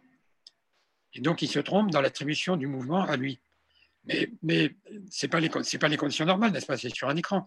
Et donc, euh, ça n'est pas probant. Et donc, euh, la, vraie question, c'est de, ces psychiatres, c'est est-ce que ils ne, ne forcent pas, est-ce que dans leur euh, description, ils ne font pas tout ce qu'ils peuvent pour faire entrer dans, dans un cadre cartésien les matériaux dont ils disposent? Ce serait ma réponse. D'accord, merci beaucoup. Du coup, euh, je, comme il y a plusieurs autres questions, Elodie, euh, on garde peut-être une autre question pour la fin. Je voulais donner la parole à, Christophe Go qui avait aussi une question. Est-ce que Christophe Go est, avec nous? Oui, je vous entends. Bonsoir. Bonjour monsieur, bonjour à tout le monde. Euh, du coup, je suis psychiatre, j'ai une, question euh, un peu plus terre à terre. Du coup, en médecine, globalement, on, fait une distinction entre une, une, approche fondée sur les preuves développée par Offenstein, euh, Sackett, avec un recueil de, valeurs, de circonstances, de, dysfonctions. Et cette approche pourrait, en tout cas, acquis la réputation d'être dépersonnalisée, parce que universelle, statistique, voire populationnelle. Et à côté de ça, on, a, euh, on peut considérer les maladies comme des histoires personnelles. Euh, donc, on considère que le discours des patients euh, serait aussi important que, le savoir du médecin. Donc, en fait, avec l'exemple d'Aristote, si j'ai bien compris, il y aurait le patient qui serait son propre médecin, mais sans la notion d'interchangeabilité. Et donc, le récit, de, le récit de l'identité du patient serait capturé par le médecin. Donc, en fait, c'est une approche donc plus narrative. Et je voulais savoir si dans cette approche qui serait plus singulière en apparence, euh, est-ce que déjà ces données, est-ce que déjà ce que dit le patient peut être considéré comme une donnée clinique au même terme que, même titre que euh, les dysfonctions exprimées par le patient et recueillies par le médecin dans la médecine fondée sur les données probantes? Et euh, est-ce qu'on est là vraiment devant une opposition entre une approche universelle de, de cette médecine fondée sur les données probantes, le BM, et une approche plus narrative et singulière? Je ne sais pas si c'est clair. Euh, oui, oui, je crois que j'ai compris. Euh, mais vous, vous, posez la question à qui? À, la philosophie, à Wittgenstein, à moi? Eh ben, je ne sais pas si Astrid veut répondre, mais c'était plutôt à vous que je m'adressais parce que je voulais savoir l'apport. Est-ce que ça pouvait avoir un apport clinique euh, potentiel alors. Euh, je, pense que je, vais juste compléter la question de Christophe, euh, si je comprends bien aussi. C'est cette phrase que vous avez euh, dite qui était extrêmement percutante, de dire qu'on ne, peut pas résumer, enfin, c'était en substance, hein, je sais peut-être que les mots ne sont pas exacts, mais on ne peut pas résumer l'expérience mentale à du vécu. Or, actuellement, en médecine, on traverse un, un moment historique où justement le vécu est mis sur le devant de la scène comme élément de connaissance qui, euh, a pour volonté de se porter euh, sur le même pied que le savoir scientifique, que la connaissance. C'est-à-dire que dans la relation médicale et dans la recherche euh, de ce qui est appelé tel quel, hein, le vécu du patient, a une portée heuristique et une valeur, même épistémologique, aussi importante que la production du savoir du professionnel. Donc je pense que peut-être, Christophe, tu me corriges, que la question de Christophe, c'est celle-là aussi. C'est-à-dire que euh, la question de cette, valeur en fait euh, euh, du vécu par rapport à tout ce que vous avez pu développer ce soir. Oui, oui, bon, je, vais revenir là-dessus.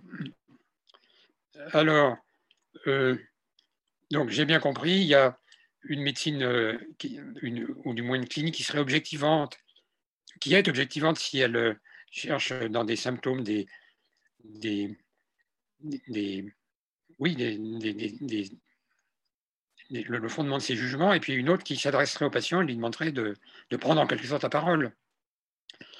Alors, prendre la parole, ça n'est pas forcément dire son vécu.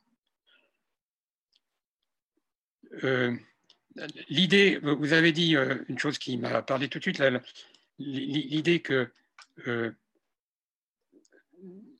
j'ai perdu votre phrase, mais c'était un peu, ça m'a rappelé Lacan, n'est-ce pas? L'acte manqué est un discours réussi. Le symptôme signifie quelque chose dans l'interlocution. Euh, alors ça, ça me paraît très important de rétablir cette notion d'interlocution, car le, le, le concept de personne auquel j'arrive, n'est-ce pas, comme c'est apparu peut-être à la fin de, notre dialogue, là, tout à l'heure, c'est un concept qui est interlocutoire. N'est-ce pas, qu'il s'agit du nous, du je, du moi, il y a un système des personnes, donc quand je dis je, je m'adresse à vous. En réalité, le, sujet de la phrase je, c'est moi et, celui auquel je m'adresse. Je ne dis pas je tout seul. Il y a d'ailleurs de grands développements là, de Wittgenstein sur un langage solipsiste. Le solipsiste n'a pas besoin de dire je, puisqu'il ne parle jamais à personne. Donc, si je ne parle qu'à moi, si je ne parle qu'à moi, ma vie mentale prend la forme de, vous savez, de certains carnets dans lesquels on note ce qu'on fait sans je, ou comme dans les télégrammes, le veto, euh, partie travailler, il n'y a pas besoin de je. Je est en trop si je ne m'adresse pas à quelqu'un. Donc, la, personne grammaticale, qui est le point de départ de toute euh, analyse du concept de la personne, c'est une personne interlocutoire dans un système de personnes. Et donc, ça vaut aussi pour euh, la clinique, comme je l'ai appris d'un de, mes maîtres qui est euh, Edmond Ortig, qui insistait beaucoup là-dessus, n'est-ce pas? Edmond Ortig disait euh, comprendre, pouvoir tenir un discours personnel, c'est pouvoir s'exprimer à toutes les personnes.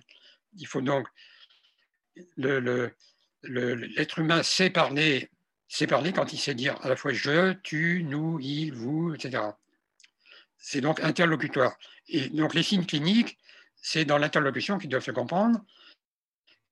Et donc en ce sens, un élément qui reste de Lacan, quoi qu'on pense du lacanisme en général, c'est justement cette histoire. Le, le, symptôme est une. Les formations de la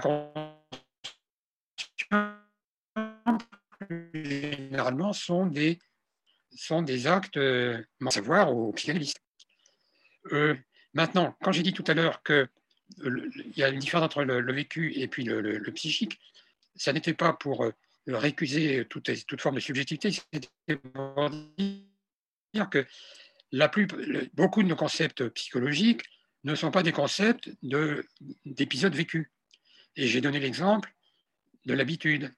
Mais il y a d'autres exemples, comme euh, il y en a un sur lequel il y a une analyse philosophique très approfondie, qui est l'intention. L'intention de quelqu'un, ça n'est pas un vécu le vouloir, ce n'est pas un vécu.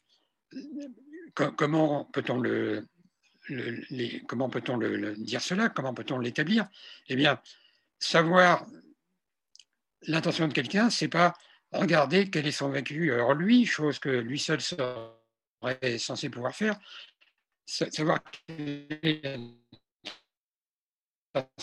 de quelqu'un, c'est pouvoir déterminer euh, euh, vers quel but il se dirige. Ça doit être une affaire d'action. C'est pour la décrire euh, avec deux types de descriptions. Description de ce qu'il fait maintenant et description de ce pourquoi il le fait maintenant. N'est-ce pas si, je regarde des gens dans la rue, fameux exemple des philosophes, c'est Sartre dans Sartre, rue Bonaparte, regarde par la fenêtre et il voit les gens qui attendent le bus à l'arrêt. Alors, je vois les gens qui attendent. Qui attendent donc, quelle est leur intention? Eh bien, je dis, ils, sont, ils, attendent à cet arrêt parce qu'ils veulent prendre le bus qui va arriver. Et donc, j'ai deux descriptions, n'est-ce pas? Des gens qui attendent et des gens qui prennent le bus. Et je peux décrire leur, euh, intention si je sais mettre en ordre ces deux descriptions de façon que l'une donne le moyen de l'accomplissement de l'autre. Donc, c'est par là que je décris l'intention. Et peu importe ce qui se passe dans le vécu des uns et des autres, ce n'est pas, ainsi. Alors, de même, si vous me demandez quelle est votre intention, si mon intention était un vécu, je devrais vous répondre Ah, ben attendez, je vais regarder, euh, je m'examine, j'introspecte et je vous donne mon intention. Alors que ce n'est pas ça du tout. Si vous me demandez quelle est mon intention, eh bien, euh, ou bien je, la, je vous la donne tout de suite parce que j'étais en train de faire quelque chose et je vous explique ce que je suis en train de faire, ou bien j'étais en train de faire autre chose et, vous me demandez mon attention pour demain. Alors là, je réfléchis effectivement quelle était mon attention pour demain. Mais je ne réfléchis pas sur mon vécu, sur ce que j'ai vécu avant. Je réfléchis sur qu'est-ce que j'ai l'intention. Demain, qu'est-ce que je dois faire? Et donc, une fois que j'aurai répondu à que faire demain, je saurai quelle est mon intention pour faire demain. Donc, je vous encourage à avoir une clinique qui fait place au, euh, pas forcément au vécu, mais à la subjectivité, c'est-à-dire à ce que euh, les, gens ont à dire quand on leur offre la chance de parler à la première personne. Est-ce que vous pourriez euh, donner une définition de ce qu'est le vécu, du coup, en regard de, la subjectivité, et le lien entre le vécu et la subjectivité, s'il y en a euh, Subjectivité est un terme qui, a tellement de sens qu'on ne peut pas prétendre le définir, n'est-ce pas? Euh, Un des sens, c'est euh, le vécu, mais ça n'est que l'un des sens. Euh, maintenant, je peux vous dire, pour le vécu,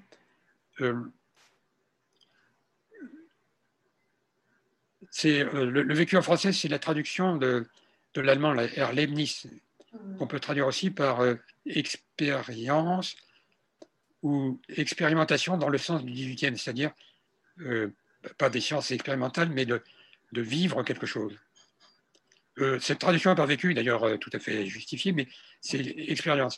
Et alors, donc, si le vécu, si tout le psychique était du vécu, tous les concepts psychologiques seraient des concepts expérientiels, c'est-à-dire des concepts pour des, des événements mentaux que l'on peut situé dans le temps et dont on peut mesurer la durée et l'intensité, comme c'est le, cas des sensations. Comme c'est le cas des sensations. Alors, euh, la, position à adopter ici, c'est qu'il y a des événements mentaux, il y a des expériences, il y a des épisodes de la vie mentale qu'on peut dater, dont on peut donner la durée, dont on peut dire que c'est euh, interrompu, ça recommence, c'est intermittent, etc. Mais tout concept psychologique ne prend pas cette forme. Et donc, j'ai donné deux, exemples, l'habitude et l'intention, mais il y en a beaucoup d'autres. donc, en fait, si, on peut, je peux ramasser euh, votre pensée, c'est qu'il ne faut pas réduire la subjectivité au vécu, et que la subjectivité dépasse euh, le cadre du vécu, et que c'est probablement ce que nous, actuellement en médecine, on, subit un peu aussi, c'est qu'on restreint euh, la subjectivité à l'espace du vécu. Si vous voulez, au, au, sens le plus large, la subjectivité, c'est le caractère de tout ce que je fais ou pense ou vis en première personne.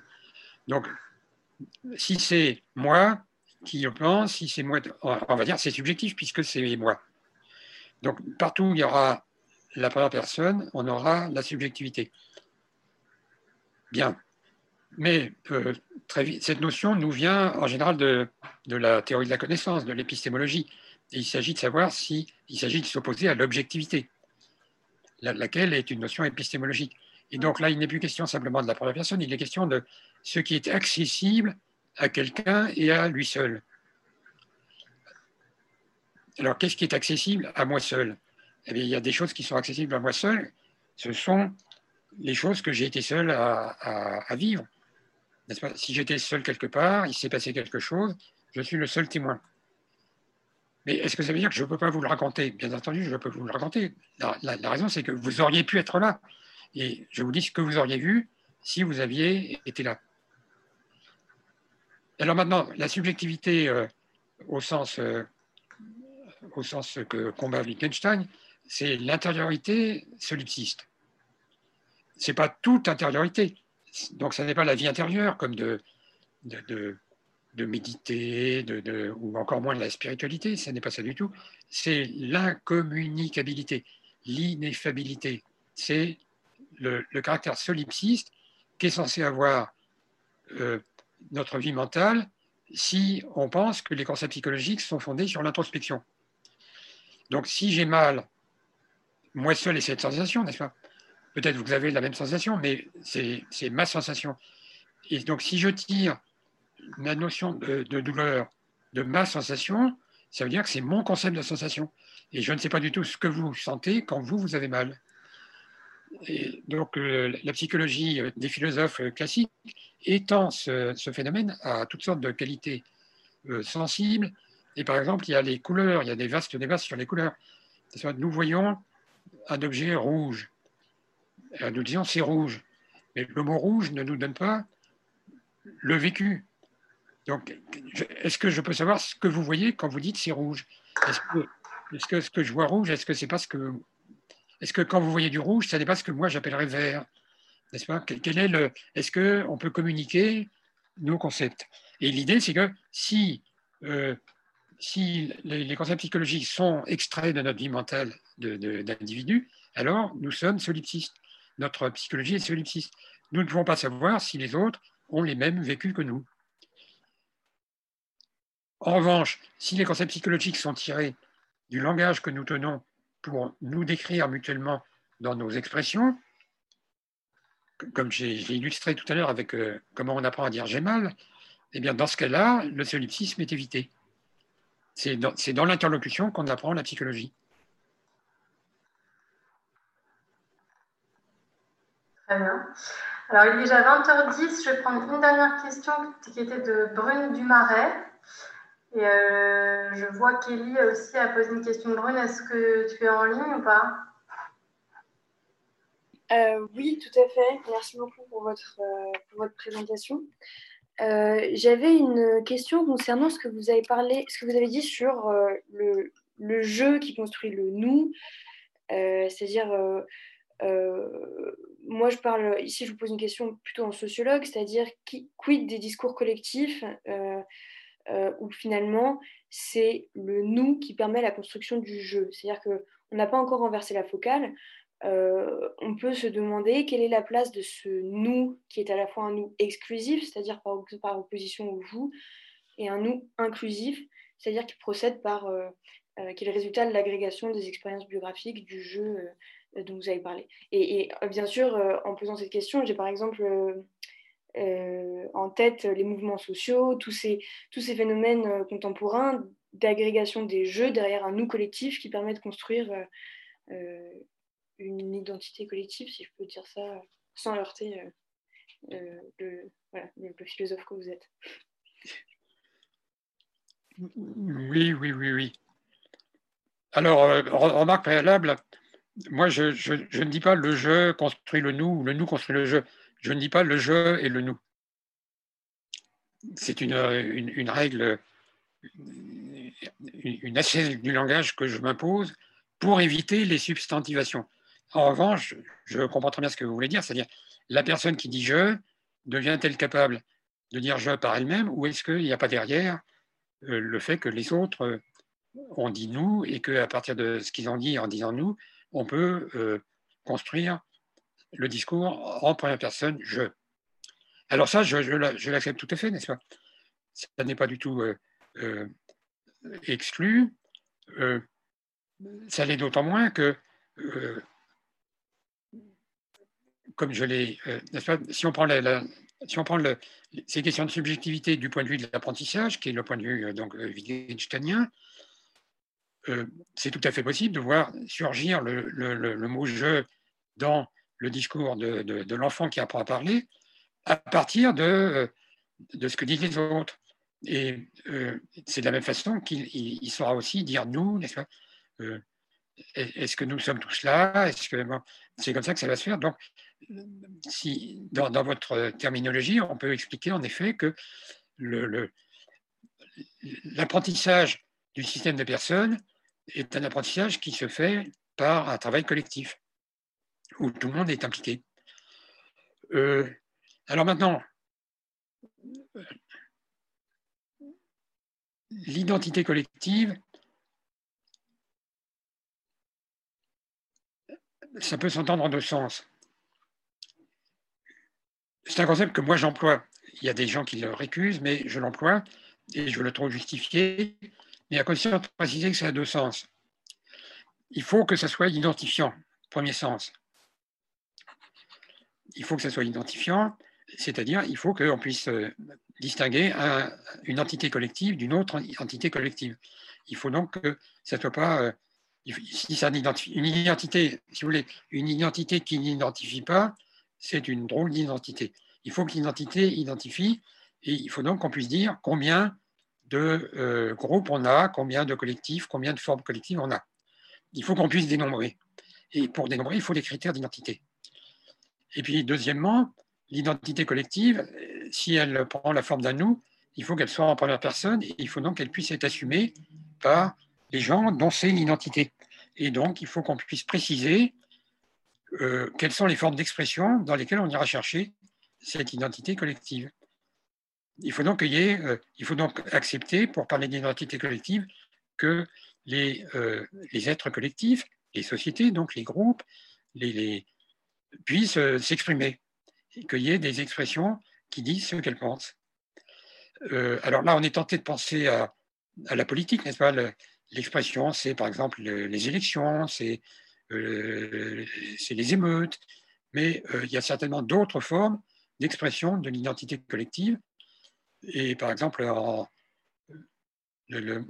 en, sociologie, c'est là qu'on se met à parler des, faits sociaux-totaux de, Marcel Mauss. Le fait socio-total, c'est le, phénomène dans lequel tout le groupe se trouve entraîné.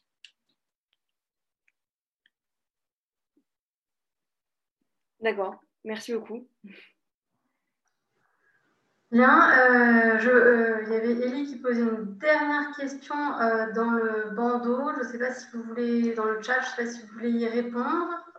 mais après ça, on ne prendra plus d'autres questions. C'était une question sur les explications sceptiques réductionnistes qui estiment devoir substituer à des entités qu'on jugerait extérieures dans, dans les choses, des identités intérieures dans l'esprit, par exemple le beau, un sentiment ou un plaisir. La question porte sur la force d'explication. Est-ce que pour avoir une explication bonne et du forme, les naturalistes sont contraints en réalité de faire appel au versant subjectif de l'entité, c'est-à-dire l'antériorité mentale, et donc être cartésien? Le neuroscientifique ne pouvant trouver dans la boîte crânienne euh, la jouissance esthétique. Oui. Alors ça, c'est une question euh, euh, qui fait allusion à une, opposition, une querelle entre psychologues. Il y a les, sceptiques réductionnistes et puis ceux qui feraient place à l'intériorité. Alors, comme j'ai dit, l'intériorité euh, n'est pas du tout euh, un mythe. Euh, l'intériorité n'est pas du tout une illusion. Il y a une vie intérieure de l'être humain. La preuve, c'est qu'elle s'exprime et ce que j'exprime, la plupart des choses que j'exprime, je pourrais ne pas les exprimer. Alors, il y a peut-être des, choses que j'exprime et qu'il serait difficile de ne pas exprimer, comme le fameux cri de douleur tout à l'heure, S'il y a une douleur qui me tombe dessus euh, de façon inattendue, je vais certainement crier. Mais avec euh, un certain degré d'assaise et d'entraînement, peut-être qu'on se retient, on peut se retenir d'exprimer pas mal de choses. Et donc, il y a des choses